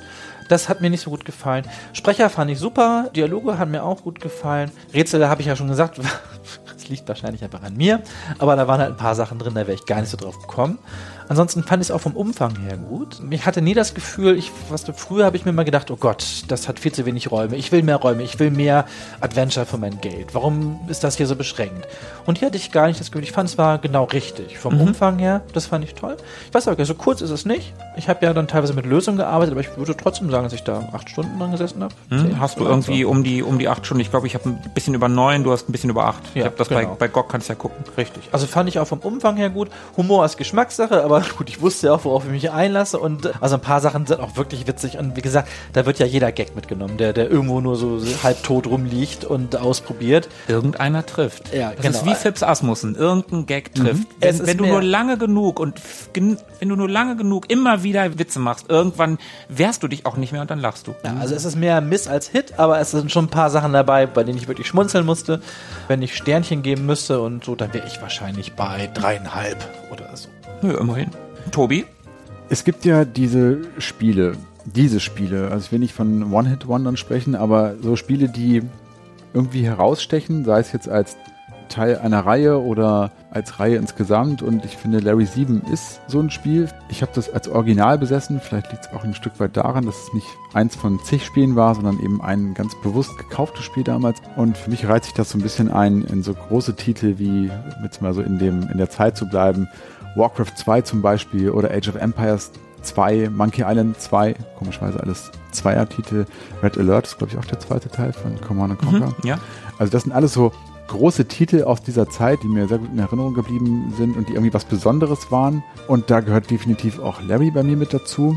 Ich finde, das ist gut gealtert. Ich habe jetzt diese Krümelige im Hintergrund auch nicht so wahrgenommen, also habe vielleicht auch nicht so drauf geachtet. Ich finde, so als Gesamtpaket hat das immer noch total gut funktioniert. Ich hatte auch in keiner Sekunde das Gefühl, dass es irgendwie außer Zeit gefallen wirkt und peinlich. Also es werden ja manchmal auch so Gags gerissen über damals zeitgenössische Technologien oder, oder zeitgenössische Themen irgendwie. Da hatte ich nie das Gefühl, dass es jetzt irgendwie aus heutiger Sicht komisch klingt oder irgendwie peinlich. Der Stand-Up-Comedian? Es gab einen Stand-Up-Comedian, Ja. den habe ich nie gesehen. Ich auch nicht. In der Bar? In der Seaman Lounge? Ach, sollte das nicht so. Ich habe immer gelesen, es gäbe so einen Bill Clinton-Imitator oder sowas. Im Deutschen war es ein. Ah, okay. Das eher George Bush, oder? Weiß ich nicht. Der sah eher. Im Deutschen war es nämlich Helmut Kohl. Und der Ah. hat einen Witz nach dem anderen gerissen und ich habe das minutenlang laufen lassen. Wann und der, taucht der denn auf? Ich habe den nie getroffen. bei mir war es relativ zum Schluss in der Seaman Lounge. Ich habe den auch nicht gesehen. Und der hat halt Witze über, ja, Hannelore und äh, über. Na gut, das über- ist, ist die Zeit, ne? Ja, aber es ist so in einem Spiel, was Amerikaner in Ja, das Amerika. ist ja dieses, dieser äh, Bundy-Effekt, Ja, wo dann genau. über Professor Brinkmann gesprochen wird oder sowas. Genau. Oder über die Schwarzwaldklinik und das Traumschiff und so. Nee, den habe ich gar nicht mitbekommen, leider. Aber ansonsten ist das Spiel auf jeden Fall auch eines meiner Lieblings-Adventures. Ich mag das total gerne. Es trifft ziemlich genau meinen Humor. Ich bin ja relativ leicht zu erheitern, was sowas angeht. Fand ich wirklich witzig, fühlte mich sehr gut unterhalten, als ich es jetzt nochmal gespielt habe. Musik überragend, finde ich wirklich richtig, richtig gut. Ja. Eine ganz große, wichtige Komponente in dem Spiel, die ganz, ganz viel ausmacht. Auch viel zur Atmosphäre so beiträgt, die ohnehin in dem Spiel sehr dicht ist. Mir hat das Spiel Spaß gemacht, auch jetzt noch nach 26 Jahren. Stimmt, ja. Und ich würde auch vier Tendenz zu viereinhalb Sternen vergeben. Also haben wir ja, naja, Sebo ist ein bisschen Ausreißer, aber wir haben ja hier dann. Auch schlecht finde ich es nicht. Ne? Ist halt, also für mich ist es nicht so der Burner gewesen, aber äh, also wenn man ganz ehrlich ist, das Coole ist halt, wir haben es heute gespielt nochmal und ich hatte die ganze Zeit nicht das Gefühl, dass ich jetzt das fürchterlich veraltetes Spiel ist. Hatte immer noch, Mhm. spielte sich halt einfach noch gut. So, Das stimmt. Kann man Das schon ruhig noch sagen. Was ich noch schnell loswerden wollte, ich habe noch einen Trivia, das ist Einen habe ich noch. Einen habe ich noch, ja, den wollte ich ganz schnell noch einfügen. Wir alle, natürlich, auch die Zuhörer, weil wer kennt das nicht, kennen das Larry-Theme, was ich vorhin kurz erwähnt habe, was ich nicht auf dem Klavier spielen kann. Was ich aber noch rausgefunden habe, fand ich ganz schön. Das Larry-Theme ist tatsächlich äh, aus einer Not entstanden. Und zwar einen Tag, bevor Larry 1987 in den Verkauf gehen sollte oder in, den Kopiedruck los sollte, ist Ella aufgefallen, dass er gar keine Musik hat für das Spiel. Und er meinte, oh, das, eigentlich braucht man ja wenigstens im Titelscreen irgendeine Musik. Und er hatte zufällig in dem Tag im Radio einen Irvin Berlins 99. Geburtstag war da. Und die spielten einen Ragtime-Song von 1929. Und das fand er so äh, merkwürdig und weird und ungewöhnlich, dass er sich überlegt hat, ey, das kriege ich auch hin. Und hat sich ans Piano gehockt und hat in 20 Minuten was zusammengeklimpert. Okay. Und das ist dann tatsächlich das Larry-Titelthema geworden. Und er meinte, ja, na gut, ich habe mir jetzt auch nicht viel Mühe gegeben, das irgendwie noch zu polischen oder perfekt zu machen. Ey, weil ganz ehrlich, damals hatten wir nur IBM-Piepser und da haben sich Leute überhaupt über Musik gefreut. Und so ist tatsächlich die Larry-Intro-Musik entstanden. Das ist ganz, ganz witzig, dass du das sagst, weil meine Freundin, die mag Larry auch gerne, die kennt Larry durch ihren Vater und ihr Bruder mag Larry auch gerne. Also die ganze Familie mag Larry. Und es gibt einen Song, der unter anderem von den Beatles, aber auch von John Denver gespielt wurde und äh, von einem gewissen Fred Hirsch, also von diversen Leuten, und der heißt When I'm 64. Und da gibt's so ein, ein, zwei Musikverläufe, die schon ein bisschen an das Larry-Thema erinnern. Aber das ist, scheint nochmal ein anderer Song zu sein. Ja. Bisschen schade, wo du gerade erwähnst, dass der Vater deiner Freundin Larry mögen. Mein Vater, durch den habe ich ja Larry kennengelernt und der war gestern da, als ich Geburtstag hatte. Und ich dachte mir, ich hole mir nochmal so so ein Soundbite. Ne? Und dann kann, lass ihn was einsprechen, weil mein Vater hat ja auch Larry gespielt. Und dann stand er da und meinte, ja, Sebo, ganz ehrlich, ich bin jetzt 81, ich habe keine Ahnung, ich erinnere mich null an Larry. Ich weiß, ich habe es aber gespielt, aber ich kann dir nichts darüber erzählen. Das fand ich sehr, sehr schade. Ich dachte, da kann ich nochmal einen rausholen, aber Papa weiß nichts mehr von Larry. Aber gut, ich weiß ja seit nach anderthalb Wochen auch schon wieder Also nichts. zu deinem 81. werde ich dich auch nochmal nach Larry befragen. Da werde ich dir was erzählen. Ja, dann pff, haben wir es mal wieder, oder? Das klingt so. Yeah, baby. Ja, dann bleibt uns wie immer nichts anderes übrig, als euch zu danken, dass ihr so lange bei uns geblieben seid. Es war ein launiger, manchmal ein bisschen zweideutiger oder auch eindeutiger Talk. Wo war das denn zweideutig? Hör dir das Ganze nochmal an, dann merkst du es vielleicht. Wenn es euch gefallen hat, lasst es uns gerne wissen. Schreibt uns Kommentare auf unserer Website oder haut uns an auf Twitter oder Instagram oder sonst wo, wo ihr uns findet. Wir hören uns in zwei Wochen wieder. Ja, und wie viel Liebe sagen würde, Bleibt am Drücker. geht doch! Super. Wieder was. Fein, fein gemacht. Wann kriege ich denn meine Catchphrase? Du kriegst die abgelegten Catchphrases von den Leuten, die gar nicht da sind. Sag doch, was der andere immer sagt. Sei doch genauso lustig wie der andere. Warum hast du so wenig Ahnung von Musik? Der andere weiß da viel mehr. So, und in zwei Wochen, liebe Leute, hören wir uns zur 69. Folge und da wird's richtig schmuddelig. Wir hören uns. Das, das wird dreckig. Ciao, ciao. Ciao. Auf Wiedersehen. Auf Wiedersehen vor allen Dingen bei dem Podcast. Auf Wiederhören. Mögen die Retro Boys mit euch sein. Immer.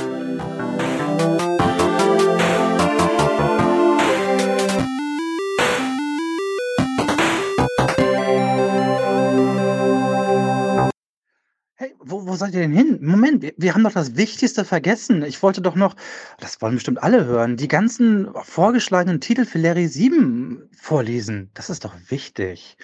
Naja, also, da gibt es eine ganze Menge und sie lauten folgendermaßen. Leisure Suit Larry in Yanks Her Away.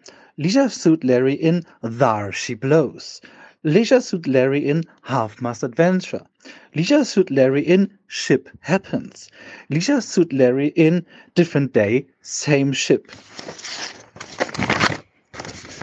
Leisure Suit Larry in Different Ship, Same Day. Leisure Suit Larry in A Shipload of Fun. Ich lasse jetzt mal das Larry weg. In Up Your Anchor. Ähm, Leisure Suit Larry's Naval Exploits. Leisure Suit Larry hoists his yardarm. Lisa Shoot Larry in Hoisting the Old Yardam. Shoot Larry hides the old sea cucumber. Shoot Larry lays anchor. In Yoho, Blow the Man Down. In Blow the Man Down. In Blow Me Down. In Mutiny on the Bounty. Versteht ihr wegen Mutiny? In Nautica but nice. Oh, nautical. In Das Boob. In Das Booty. In Shoot Larry's Moby Dick. Shoot Larry in Around the World in 80 Ways. Shoot Larry in Around the World in 80 Lays. Suit Larry gets his sea legs. Suit Larry goes cruising for babes. Suit Larry glances astern. Astern. Uh-huh. Suit Larry boards his dingy. Suit Larry lends a hoe. Oh, wow. Suit Larry takes an enormous ship. Lisa Suit Larry hoists his rubber dingy. Lisa Suit Larry, proud little seaman. Lisa Suit Larry fills his rubber dinghy with semen. What the fuck? Lisa Suit Larry finds himself in deep ship. Lisa Suit Larry in lust boat. Lisa Suit Larry goes down with the ship. Lisa Suit Larry spots the submarine und Lisa Suit Larry in Chicks Ahoy. So, da habt ihr's. Und äh, wo ich schon dabei bin, kann ich euch doch auch noch von den ganzen spannenden indischen Filmen, die ich in der Zeit geguckt habe. Also, da waren unter anderem Sahu, da geht es darum, da.